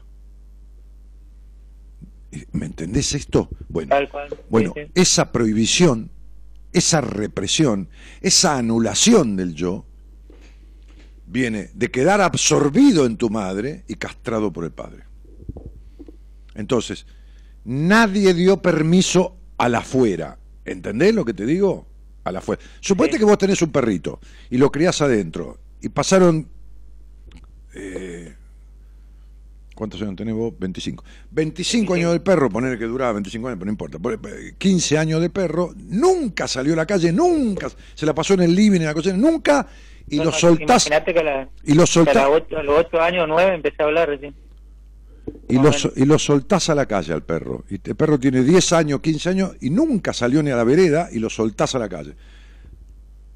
¿Cómo te imaginas que ¿Cómo te, qué te imaginas que le pasaría al perro cuando pasa un auto, toca bocina, esto, lo otro? ¿Qué le pasaría al perro?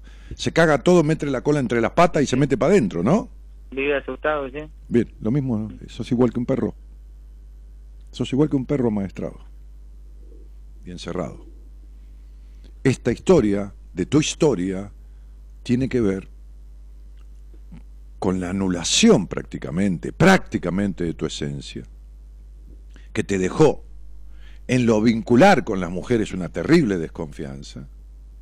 Por la relación que has tenido con tu madre y, cierto ensimismamiento con ella, y que te dejó prácticamente anulado hasta ahora, porque lo vas a superar, esto se arregla absolutamente, o sea, no olvídate, este, inhabilitado, inhabilitado de expresión sana ante el mundo, ante el mundo, que significa cinco personas que estén ahí. ¿Entendés lo que te digo, campeón?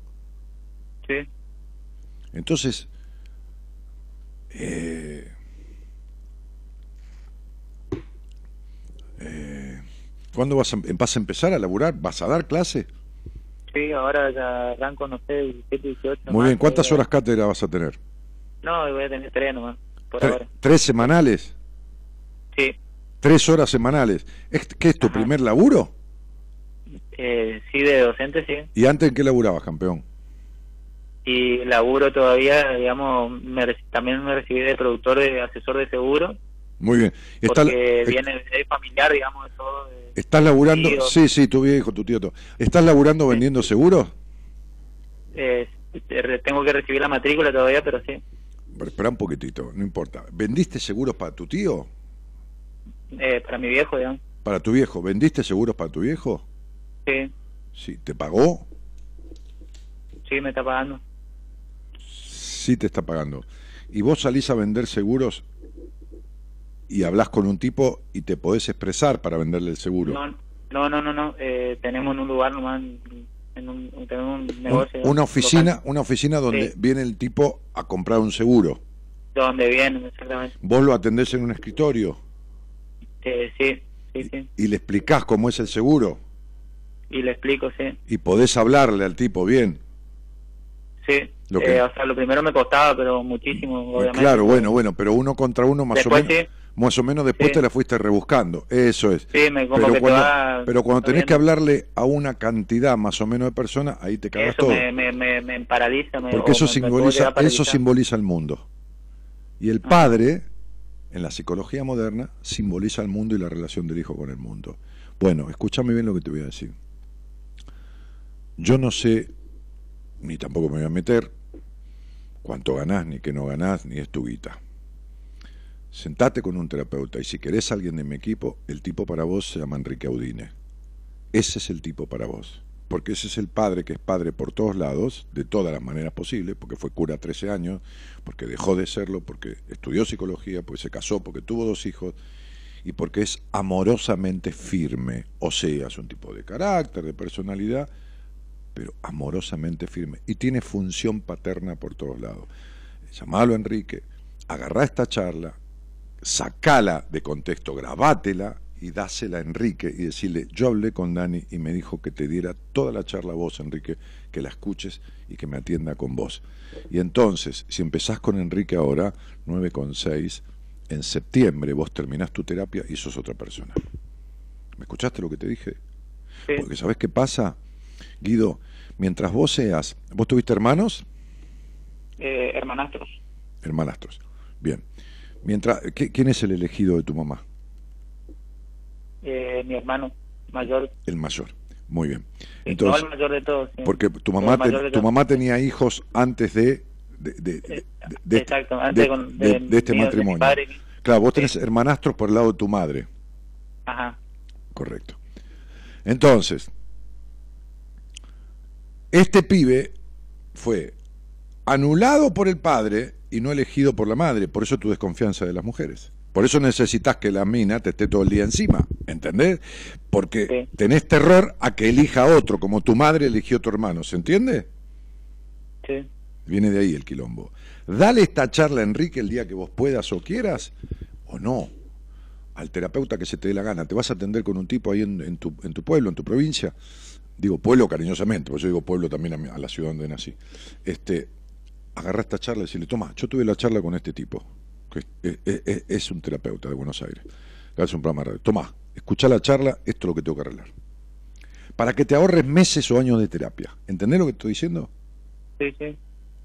¿Sabés grabar la charla? ¿Sabés grabar la charla? Este programa va a estar subido dentro de dos horas al Facebook. O va a estar. yo lo, eh, bueno, escucho las repeticiones. Bueno, dale, mi amor. O va a estar en Spotify, campeón. Va a estar en Spotify. O va a estar en donde carajo quieras que esté, porque está por todos lados. Bueno, entonces, agarrá el programa. Cada programa tiene después 4.000, 5.000, 6.000 reproducciones en diferentes lugares del país y está marcada las reproducciones en, los diferentes ámbitos, ¿no? YouTube, Spotify, la, la página web. Entonces, lo grabás si te atendés con Enrique, se vas a Enrique, decirle, Dani me dijo que te haga escuchar esto a vos, Enrique, que me atienda con vos. Él ya entiende. Vos decís eso, ya entiende.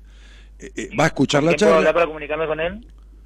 Está en la página el programa, el, teléfono de él, en la página Buenas Compañías. ¿No? En la ah, página, hay una página que se llama buenascompañías.com que la están rehaciendo. ¿Está, ¿Está online la página?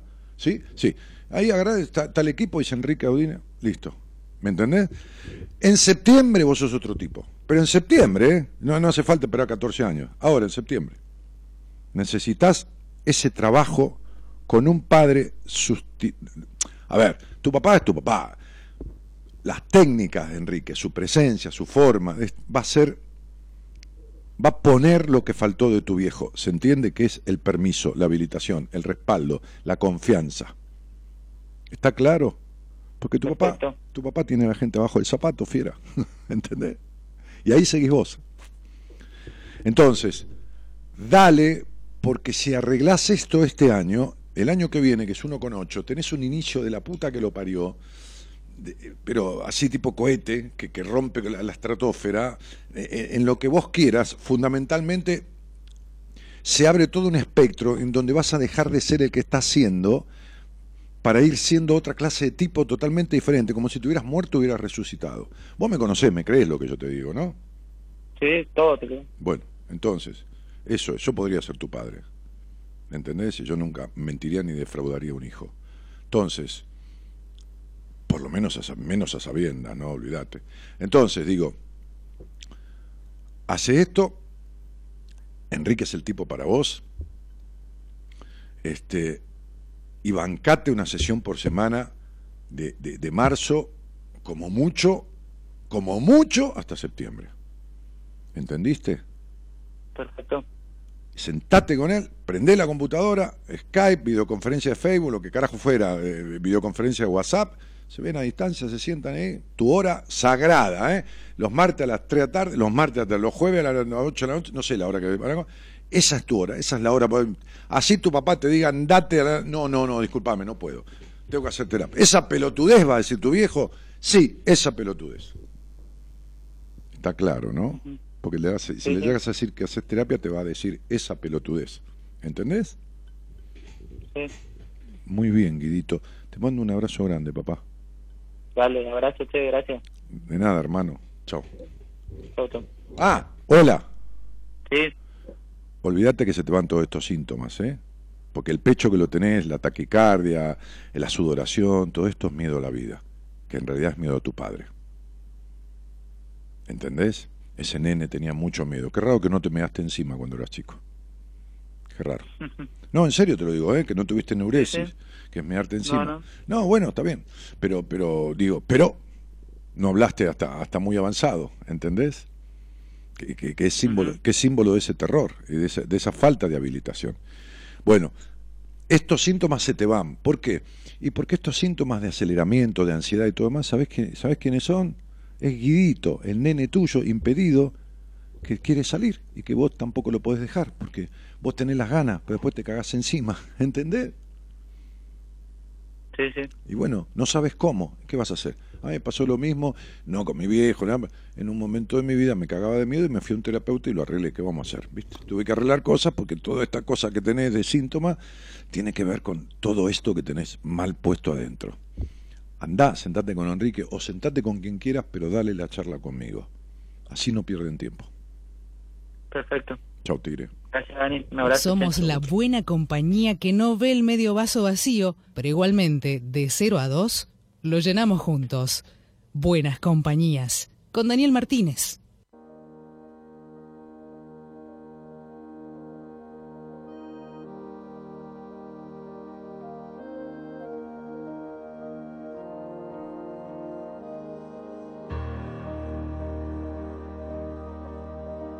Me dijeron de ¿dónde vas que tú no puedes? Y aquí sigo peleando con la indecisión de siempre. Me enseñaron a crecerme a los pies de la derrota. Esos mismos que no crecen y que huyen como idiotas. Me escondía de mí mismo, me buscaba entre los miedos. Me encontraron mucho antes de encontrarme yo primero. Aún me saltan de repente las alarmas del naufragio y me sale defenderme por el miedo a tanto daño. Amigos enredadera, artistas del postureo Regalarte los oídos forma parte de su juego y me canso de las luces, de la gente de mentira, de sus palabras me aburro, de los guays de pacotilla. Y si vas a ir de digno, peínate pero por dentro, ponte guapo para ti mismo, no te engañes si no es cierto, hay un barco a la deriva en las dudas que me asaltan, seguiré su travesía entonando las palabras. Y quiéreme como te quiero, es decir, más que a mí mismo, pero quiérete primero y será fuerte el idilio. No me busques en la luna ni en el espacio infinito, que volando a ras de suelo me encontrarás aquí mismo.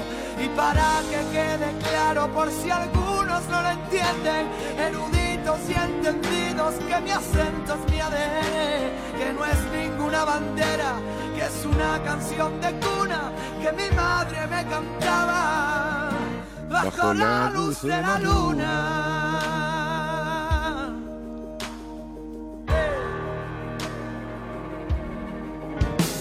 Si levanto la mirada, sé que voy a verla a ella, tan dispuesta a la batalla que no necesito estrella que me alumbre en el camino, ni que guíe cada paso. Lo único que necesito es este amor desesperado. Soy de los que nunca creen, de los que apuestan por otros. A veces me cuesta ver, me cierro mi propio cerrojo, aprendiendo con más hambre de los logros y fracasos. Todavía veo al niño por los charcos reflejados. Impresionante la letra. Manuel Carrasco, me decían de pequeño. Me dijeron. De pequeño. No me busques en la luna ni en el espacio infinito. Que volando a ras del suelo me encontrarás aquí mismo. Y para que quede por si algunos no lo entienden, eruditos y entendidos que mi acento es mi ADN, que no es ninguna bandera, que es una canción de cuna que mi madre me cantaba. Bajo la luz de la luna. Qué letra, hermano. ¿Cómo se puede escribir tan bien? Cifrado y, y- y en verso y en rima. Qué bárbaro, ¿no?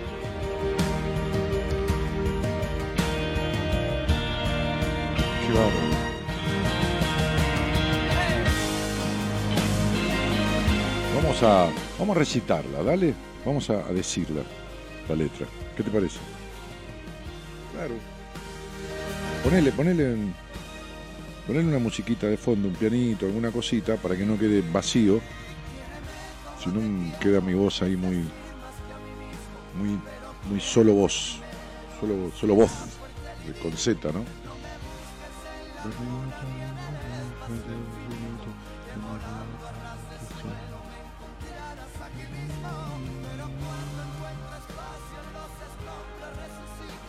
Ahí va. Y dice así, mirá. ¿A dónde está? ¿Allá? ¿Ahí? Me dijeron de pequeño, ¿dónde vas que tú no puedes? Y aquí sigo peleando con la indecisión de siempre. Me enseñaron a crecerme a los pies de la derrota. Esos mismos que no crecen y que huyen como idiotas. Me escondía de mí mismo, me buscaba entre los miedos, me encontraron mucho antes de encontrarme yo primero. Aún me sale tan de repente las alarmas del naufragio y me sale defenderme por el miedo a tanto daño.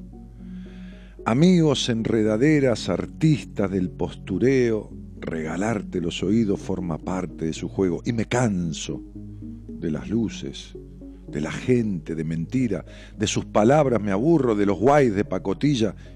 Y si vas a ir de digno, peinate pero por dentro, ponte guapo para ti mismo, no te engañes, no te engañes si no es cierto, o sea, no armes un personaje. Hay un barco a la deriva en las dudas que me asaltan. Seguiré tu travesía entonando las palabras. Y quiéreme como te quiero, es decir, más que a mí mismo, pero quiérete primero y será fuerte el idilio. No me busques en la luna, ni el espacio infinito, que volando a ras del suelo me encontrarás aquí mismo. Y para que quede claro, por si algunos no lo entienden, eruditos y entendidos, que mi acento es mi ADN, que no es ninguna bandera, que es una canción de cuna que mi madre me cantaba bajo la luz de la luna. Y si levanto la mirada, sé que voy a verla a ella, tan dispuesta a la batalla, que no necesito estrellas que me alumbren el camino, ni que guíen cada paso. Lo único que necesito es este amor desesperado. Soy de los que nunca creen, de los que apuestan por otros. A veces me cuesta verme. Cierro mi propio cerrojo. Aprendiendo con más hambre de los logros y fracasos, todavía veo al niño por los charcos reflejados. Y quiéreme como te quiero. Es decir, más que a mí mismo. Pero quiérete primero y será fuerte el idilio. No me busques en la luna ni en el espacio infinito, que volando al ras del suelo me encontrarás aquí mismo. Y para que quede claro, por si algunos no lo entienden, eruditos y entendidos que mi acento es mi ADN, no es ninguna bandera, es una canción de cuna que mi madre me cantaba bajo la luz de la luna.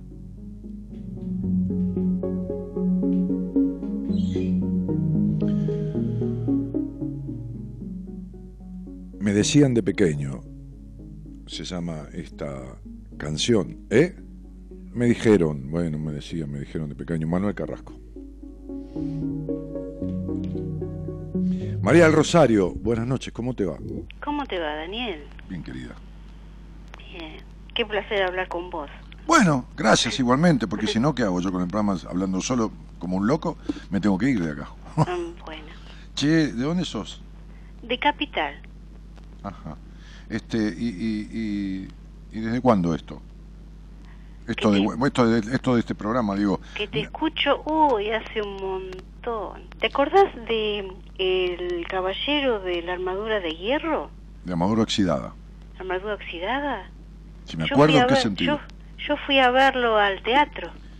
A ver, ¿a cuál? ¿Al, al, al, al, al- al de la calle Corrientes, el, el Bauen, cuando hicimos ahí un taller con la obra del No, caballero? no, no, no, no, no, no. a la avenida Santa Fe. En la avenida Santa Fe, sí, está exacto. bien, en la casa del teatro.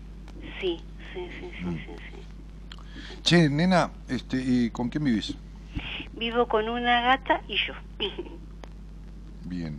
¿Y, y estás trabajando, teniendo alguna actividad o algo de eso? Mira, eh, yo estoy trabajando en un lugar muy tóxico que, que no podía dejar, pero una vez que murió mamá, que hace un año y medio, o sea, ya lo quiero cambiar. Pero no entiendo, no podías dejar, pero todavía estás. O sea, no podías dejar, pero cuando murió mamá, Claro, no, no, lo- o sea, no lo no podía entiendo, dejar no entiendo qué tiene que ver tu mamá con, con, con esto. Claro, porque neces- necesitaba tiempo para, para atenderla. Ah, ahora Entonces, entiendo, sí, sí, y sí. como tengo un cargo jerárquico, tenía ciertos privilegios como para hacer trámites, Sí, llevar claro, al claro, poder- poder atender a Entonces, tu madre. Sí, no, sí. no, o sea, por más que era un ambiente muy tóxico, no, no, o sea, no podía, no podía dejarlo. Está bien, mi vida. Pero se- se- se- se bueno, ahora ya mamá hace un año y medio que murió y, y lo quiero, lo quiero dejar. Pero, ¿y y- ahora cuál, cuál es la causa? A lo mejor ahora decís, bueno, ya que estoy, perdóname, ¿no? Eh, No sé cuál es tu edad jubilatoria, pero por ahí decís, me quedo hasta que me jubilo, qué sé yo, no sé. Eh, tengo, bueno, tengo 56 años, no soy ninguna piba. Ah, claro. Eh, Sí. Entonces, o sea, eh, y, y quiero hacerlo bien, o sea, no, no agarrar un día y decir, chao, me voy. Quiero hacerlo bien. Pero ¿qué es hacerlo bien? Generalmente sea- todo lo que termina, termina mal. dice, dice Andrés Calamaro en una canción, ¿no?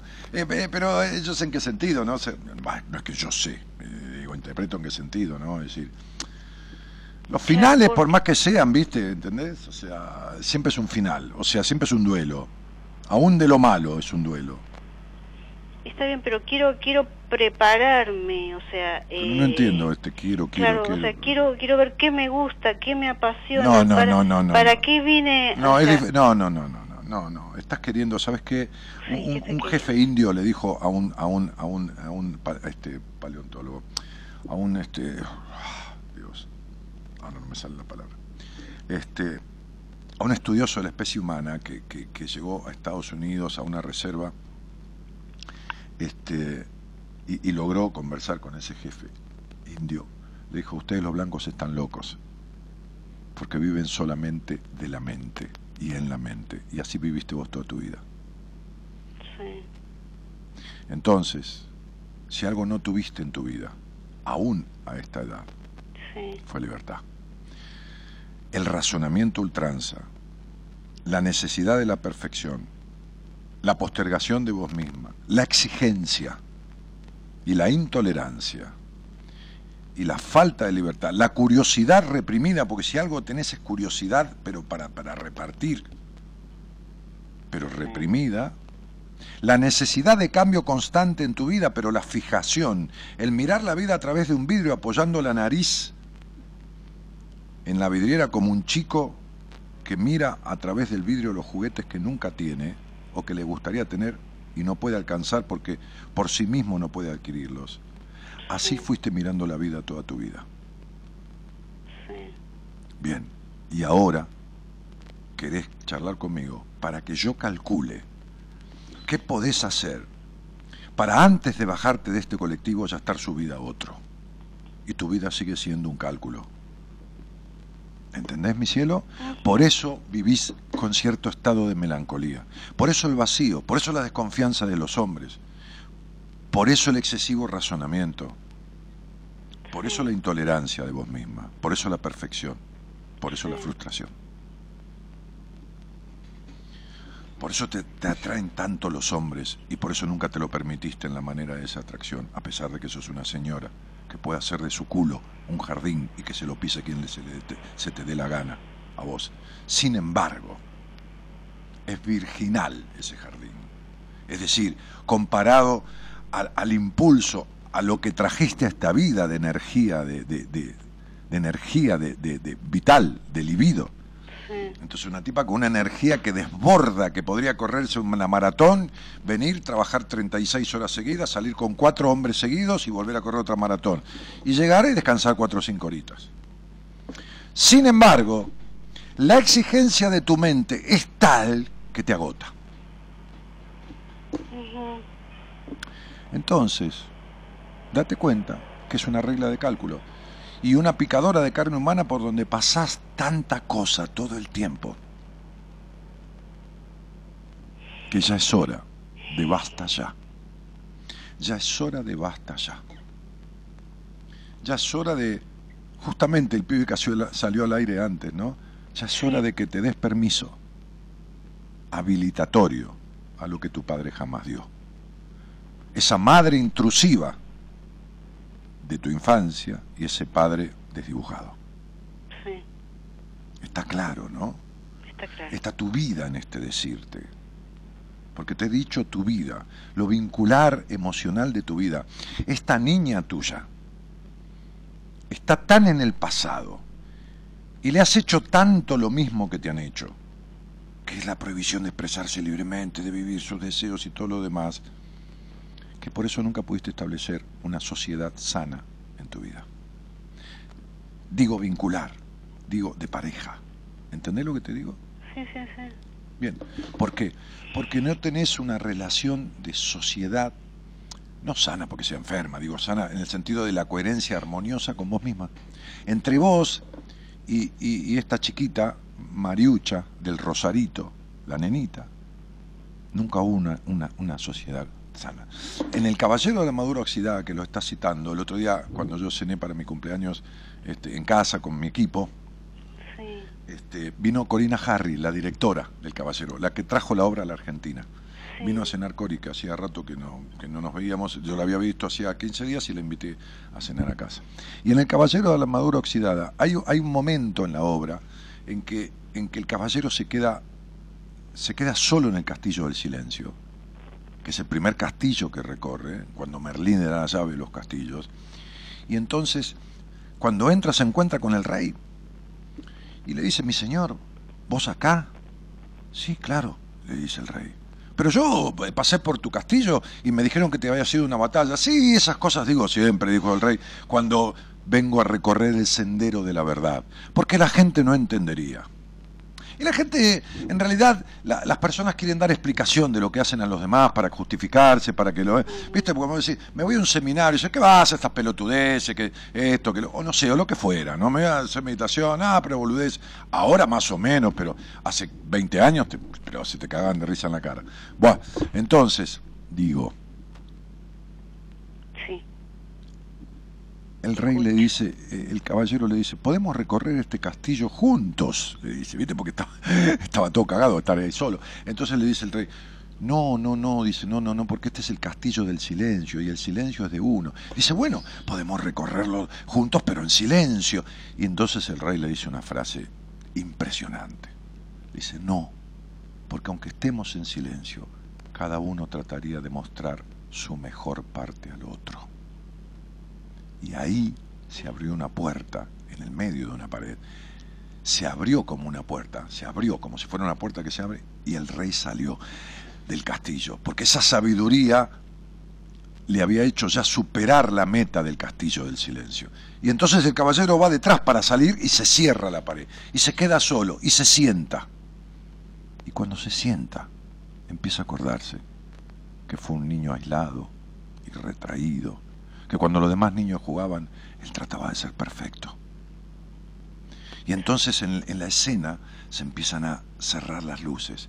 Los cenitales, las luces de arriba, se llaman C con S, cenitales, que son las que llueven sobre el escenario, el iluminador empieza a apagarlas, como si se, cerraran las paredes del castillo, y, el caballero mira a los costados y siente como que las paredes se ciernen sobre él, y en un momento se escucha una voz. Dice, hola, ¿quién sos? dice él. Vos. ¿Cómo vos? dice él. Yo soy yo, pero vos quién sos. Yo soy vos, le dice la voz. Pero, pero ¿cómo?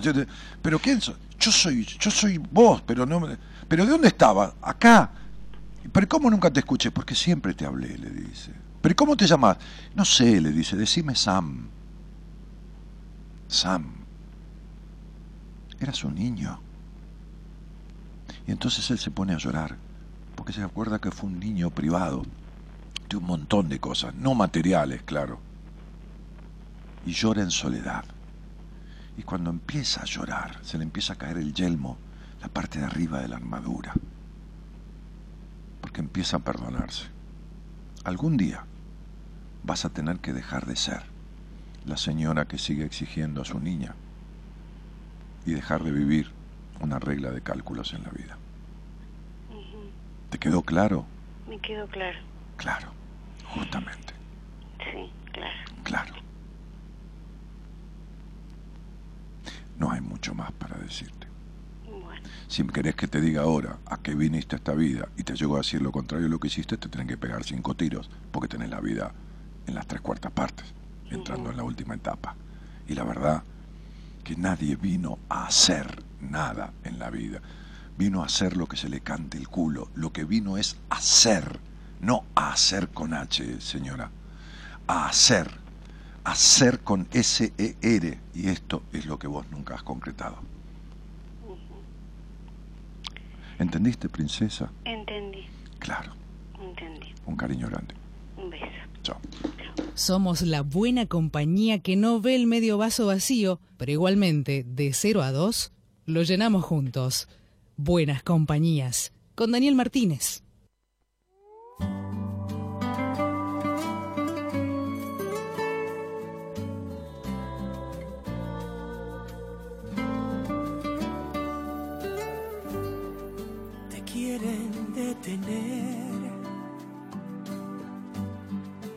Y entonces uno se va dando cuenta que cuando está en un lugar tóxico, durante años y años y años, porque primero entró, porque después se dio cuenta y ya que estaba se quedó, a ver si el lugar se desintoxicaba, pero después mamá se enfermó y tuve que quedarme, y después estoy un año y medio más que se murió mamá, a ver, este, sigo estando porque quiero irme de la mejor manera y de esto, siempre hay un pretexto como yo decía al principio primero le justificamos con mamá, después justificamos con esto, después con que me quiero ir bien, chamullo, mentira, y la vida pasa y tengo 56 años, esto y lo otro, y nunca viví.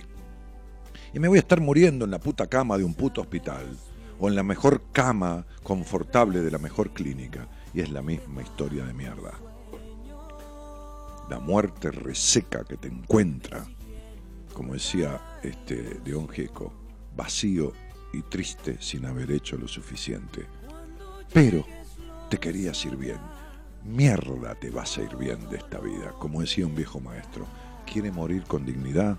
Sí, aprenda a vivir dignamente.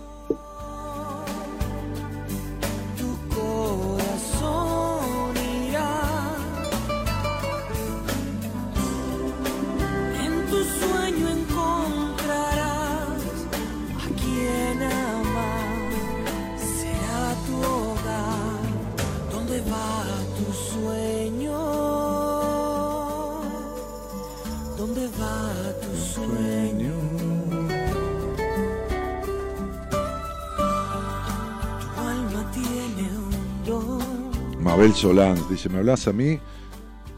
¿Vos te referís a mí, Mabel? Pues si te referís a mí, es poco lo que le dije a esta señora con respecto a lo que podría decirte a vos.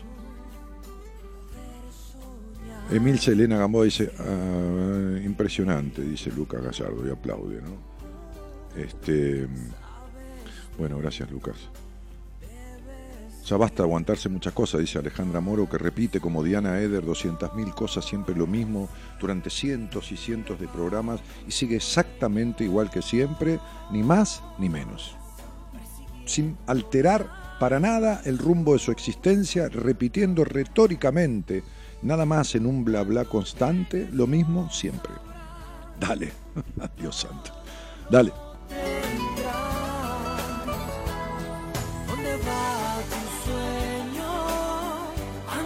Sin miedo tras esa ilusión y encontrarás. Emil Selena Gamboa dice, "Nene, quiero una charla contigo, ¿dónde llamo? El consultorio, quiero, estoy al borde de todo. No sé, ¿querés verme con, verte conmigo en privado? Verme en No entendí, consultorio. No, no, to- todo lo que sea las, las entrevistas personales conmigo. Personales digo, fuera de la radio, pueden ser a distancia, qué sé yo, puedes estar en Singapur través de, WhatsApp o de videoconferencia, Facebook, las coordina todas Marita. Así que le escribís a Marita al, teléfono de ella, por ejemplo, 11 25, ahí lo pongo, mirá, en el chat, 83 7555, ¿no? Ese es el teléfono de Marita. ¿eh? Este, y le decís, "Eh, quiero una entrevista con Dani, ¿no? En privado. Ahora, si querés hablar al aire, llamás acá en la, pantalla está y le decís a, a- a Gonzalo Comito, que es el productor, y bueno, te saca al aire hoy o otro día, qué sé yo, este, te anota, ¿entendés? Eh, y listo. Necesito tomar decisiones, dice Natalia Gaetán. ¿Y yo qué querés que haga? No sé, charlémoslo el miércoles, o veme en privado, o hablemos al aire, o mandame unas señales de humo. qué. No, tengo otra manera, sí, lo que sé yo. De, Paula Areva, lo que no tiene foto ahí, dice hola. Está como, ¿entendés? De incógnito. Sebastián Pereira dice abrazo grande de Mendoza. Impecable Dani dice, eh, qué final, dice Mabel Solans. Mabel, lo tuyo es. Hace una. Hace, ¿viste, ¿Viste el famoso agujero negro del que se habla? ¿Viste el túnel del tiempo? Bueno, es ese. El agujero que tenés en el alma es el tamaño del túnel del tiempo. Más o menos, ¿eh? En fin.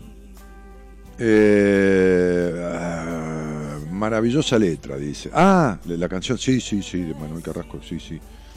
Eh, sí, sí, sí. Impresionante, ¿no? Este, admirable tu ayuda, genio, maestro, Alicia Álvarez. Mirta Alicia Salvador dice, me de pequeño, se llama. Sí, sí, tal cual. Dolores López dice, sí, sí.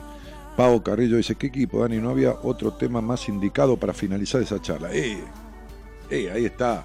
El éxito, ¿De quién es el éxito, Gerardo? Digo, Mito, del programa este. ¿El éxito de- a quién le corresponde? ¿Pero en qué porcentaje? ¿80?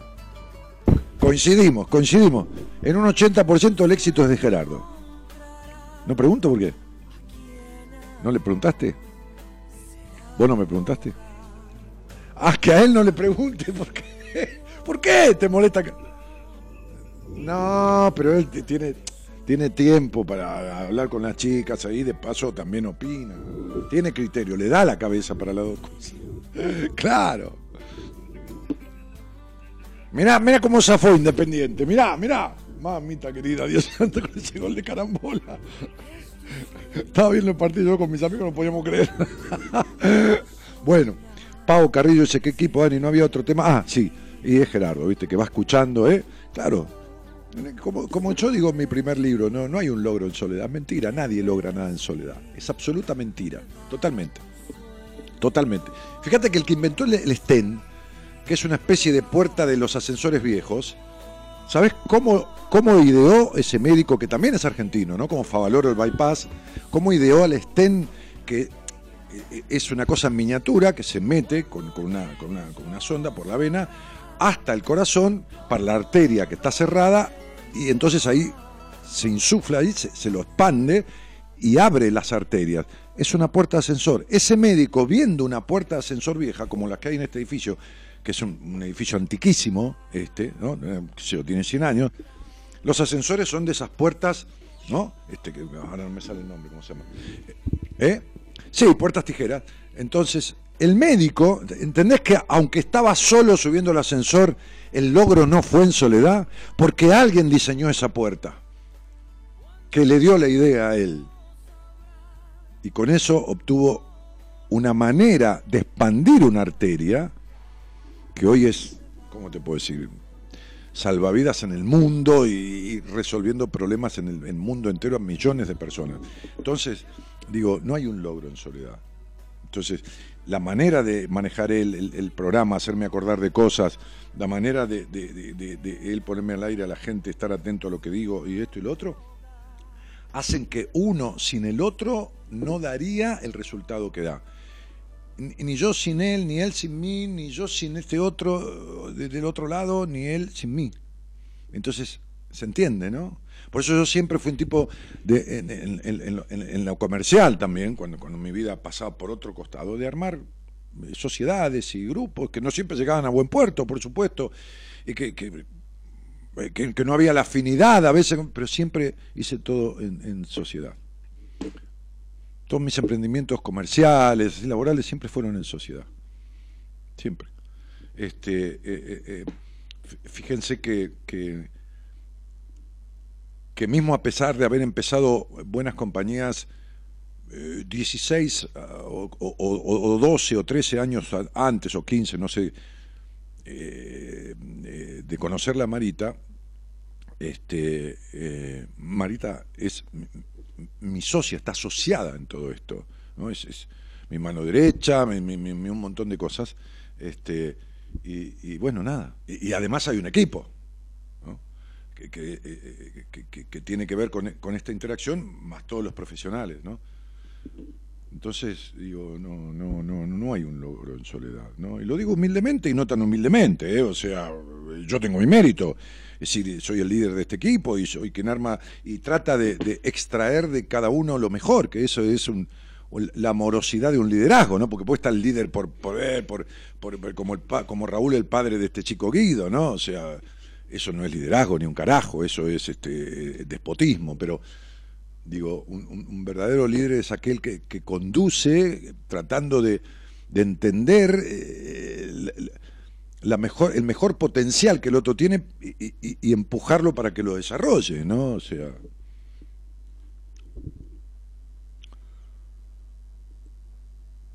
Este es el punto. Dani, ¿hay un mandato ideal para los hijos? No, me estás preguntando cualquier cosa, Leo. El día que querés los hablamos, lo hablamos, ¿viste? Pero no, no, no. Cualquier cosa te digo en el sentido que no lo entiendo, ¿eh? no, no, no, no desecho tu pregunta. O todos los mandatos tienen que ser cambiados de gran no, no, me parece que tenés una historia que no... A ver, no estás bien calzado con el tema este, pero me parece. Si querés lo hablamos al aire, total, vamos a hablar no de vos, sino de, la cuestión este, paternal con respecto a los hijos, ¿no? Eh, bueno, nos estamos yendo, ¿no? Sí. ¿Trabajás en equipo, Dani, siempre? Dice Cristina, sí, sí. Hoy pasé por el edificio de la radio, es antiquísimo, hermoso. Mira, en este solar, solar se llamaba a una expansión de tierra eh, que, que, digamos, por ahí era la entrada por acá, eh, nació Bartolomé Mitre, quien fue presidente de la Nación. Eh, no por darle importancia a nada, te digo porque hay una placa en la puerta, no quiere decir que estaba esta construcción, pero quiere decir que por estos pagos nació el, muchacho ese, ¿no? En este, en este espacio, de este terruño, donde Después se habrá edificado este edificio que debe tener 80 o 90 años más o menos, ¿no? Tranquilo. Sí, esta construcción esta construcción es viejísima. Este, y, es muy lindo edificio porque la Municipalidad de de Buenos Aires lo puso en valor, ¿no? O sea, lo este, intervino, lo intervino el edificio, ¿no? En el sentido de la remodelación o, o la fachada, de una cosa conservacionista, pintándolo y todo lo demás. Charles Norton dice, un genio como siempre, Dani, gran abrazo, querido, un abrazo grande. Perdón, estoy a oscuras escribiendo y a veces no veo las letras, dice Milce Elena Gamboa. Eh, eh, prende el celular, aunque sea amor mío, si no, no entiendo un joraca. Janeta, ya tengo el número para pedir una entrevista contigo, gracias, quiero saber el horario en la que puedo, puedo llamar. No, mandame mensaje en el WhatsApp, en ningún horario, mandó un mensaje de WhatsApp y listo, y Marita cuando lo vea te va a contestar. Mándalo ahora. Francisco Vergara dice, hola Dani, abrazo desde Mar del Plata. Bueno, Pancho, un abrazo. Señales de humo le mandaré, dice Adriana Gómez. Eh, Sebastián Pereira dice que lea el libro de decisiones. No, no, deja, no le aconsejen ningún libro que que, por ahí no le sirve para nada el libro de decisiones. Entonces, deja. Si quiere que hable conmigo, que yo le diré, pues, va a gastar plata sin sentido por ahí, no. ¿Eh? Bueno, eh, nos estamos yendo, ¿no? Sí, sería conveniente. esas imágenes que mostrábamos antes es de una casa de campo que estuve ayer en Cañuela. Eh, fui el domingo a la mañana y vine hoy este, con mi señora esposa. Así que anduvimos por la granja, ella le dimos a comer a los animalitos, este, entre ellos yo, me dieron un poco, me tiraron un poco de maíz a mí también. Después anduvimos en tractor con toda la gente que, parte de la gente que visitó la, granja, anduvimos en tractor, con el tractor con, una especie de tráiler atrás, ¿viste? con las sillitas ahí, este, con unos chicos que eran los que coordinaban un poco las actividades recreativas del, de esta casa de campo. Estuvo muy copado, nos divertimos mucho, quedamos mucho risa. Ahí estoy en un puentecito que hay ahí, este, como una lagunita, qué sé yo.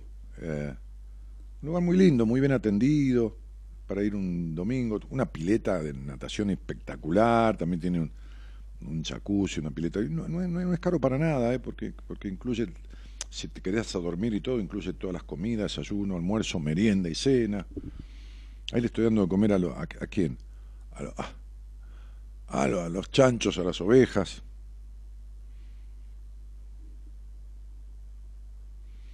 cómo la cargaba mi mujer con esa gallina, porque le dije, mira, tiene el pelo igual a vos, le dije. la creta, viste, como Gaby se cortó y medio se, se tiñó con un poquitito amarillo que, se le mezcla con el color de ella, queda lindo. esa gallina tiene, digo, tiene el pelo igual a vos. Se cagaban de risa los chicos del, que lideraban el grupo. Ay, Dios santo. bueno. Eh, nos vamos. Señor operador, hace cargo de este cierre. Déjeme ahí en imagen y vamos cerrando esto. Abigail Oliva, que dice, sos un grande, Dani, mis cariños.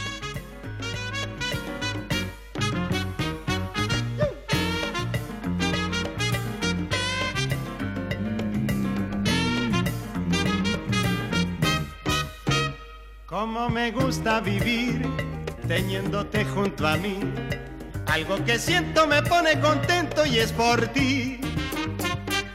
Qué lindo te queda el sol, tan lindo como el amor. Y pienso al verte llegar, qué linda es la vida.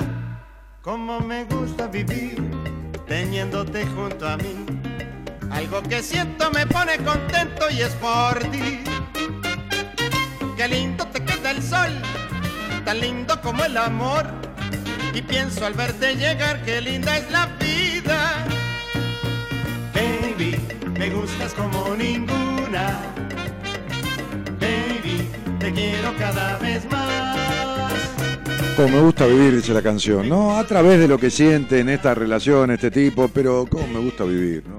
Con todos los quilombos y con todas las cuestiones y con los lógicos inconvenientes y traspiés que tiene la vida, porque si no sería aburridísima, insoportable pero de la peor manera posible. Este, si no hubiera sensaciones de enamoramientos imposibles, si no hubiera decepciones, si no hubiera traspiés, si no hubiera un, problema económico, si no hubiera estas cuestiones, ¿no? En esta cuestión que es la vida, cuestión que es la vida, un innumerable, ¿no? Sucesión, pero infinita, infinita de, de millones de, hechos sucesivos, ¿no? desde el levantarse y despertarse y levantar la persiana, que es un hecho, un acto de vida, hasta, qué sé yo, ¿te imaginás? Venir a hacer este programa, o que mañana vayas a laburar, o las decisiones que tenés que tomar, que son 20, 30, 40 o 50 por día, mínimo, mínimo de 40, 50 decisiones por día. Después la gente dice, no, no puedo decidir. No, no puedes decidir sobre cosas que, pero estás decidiendo todo el tiempo.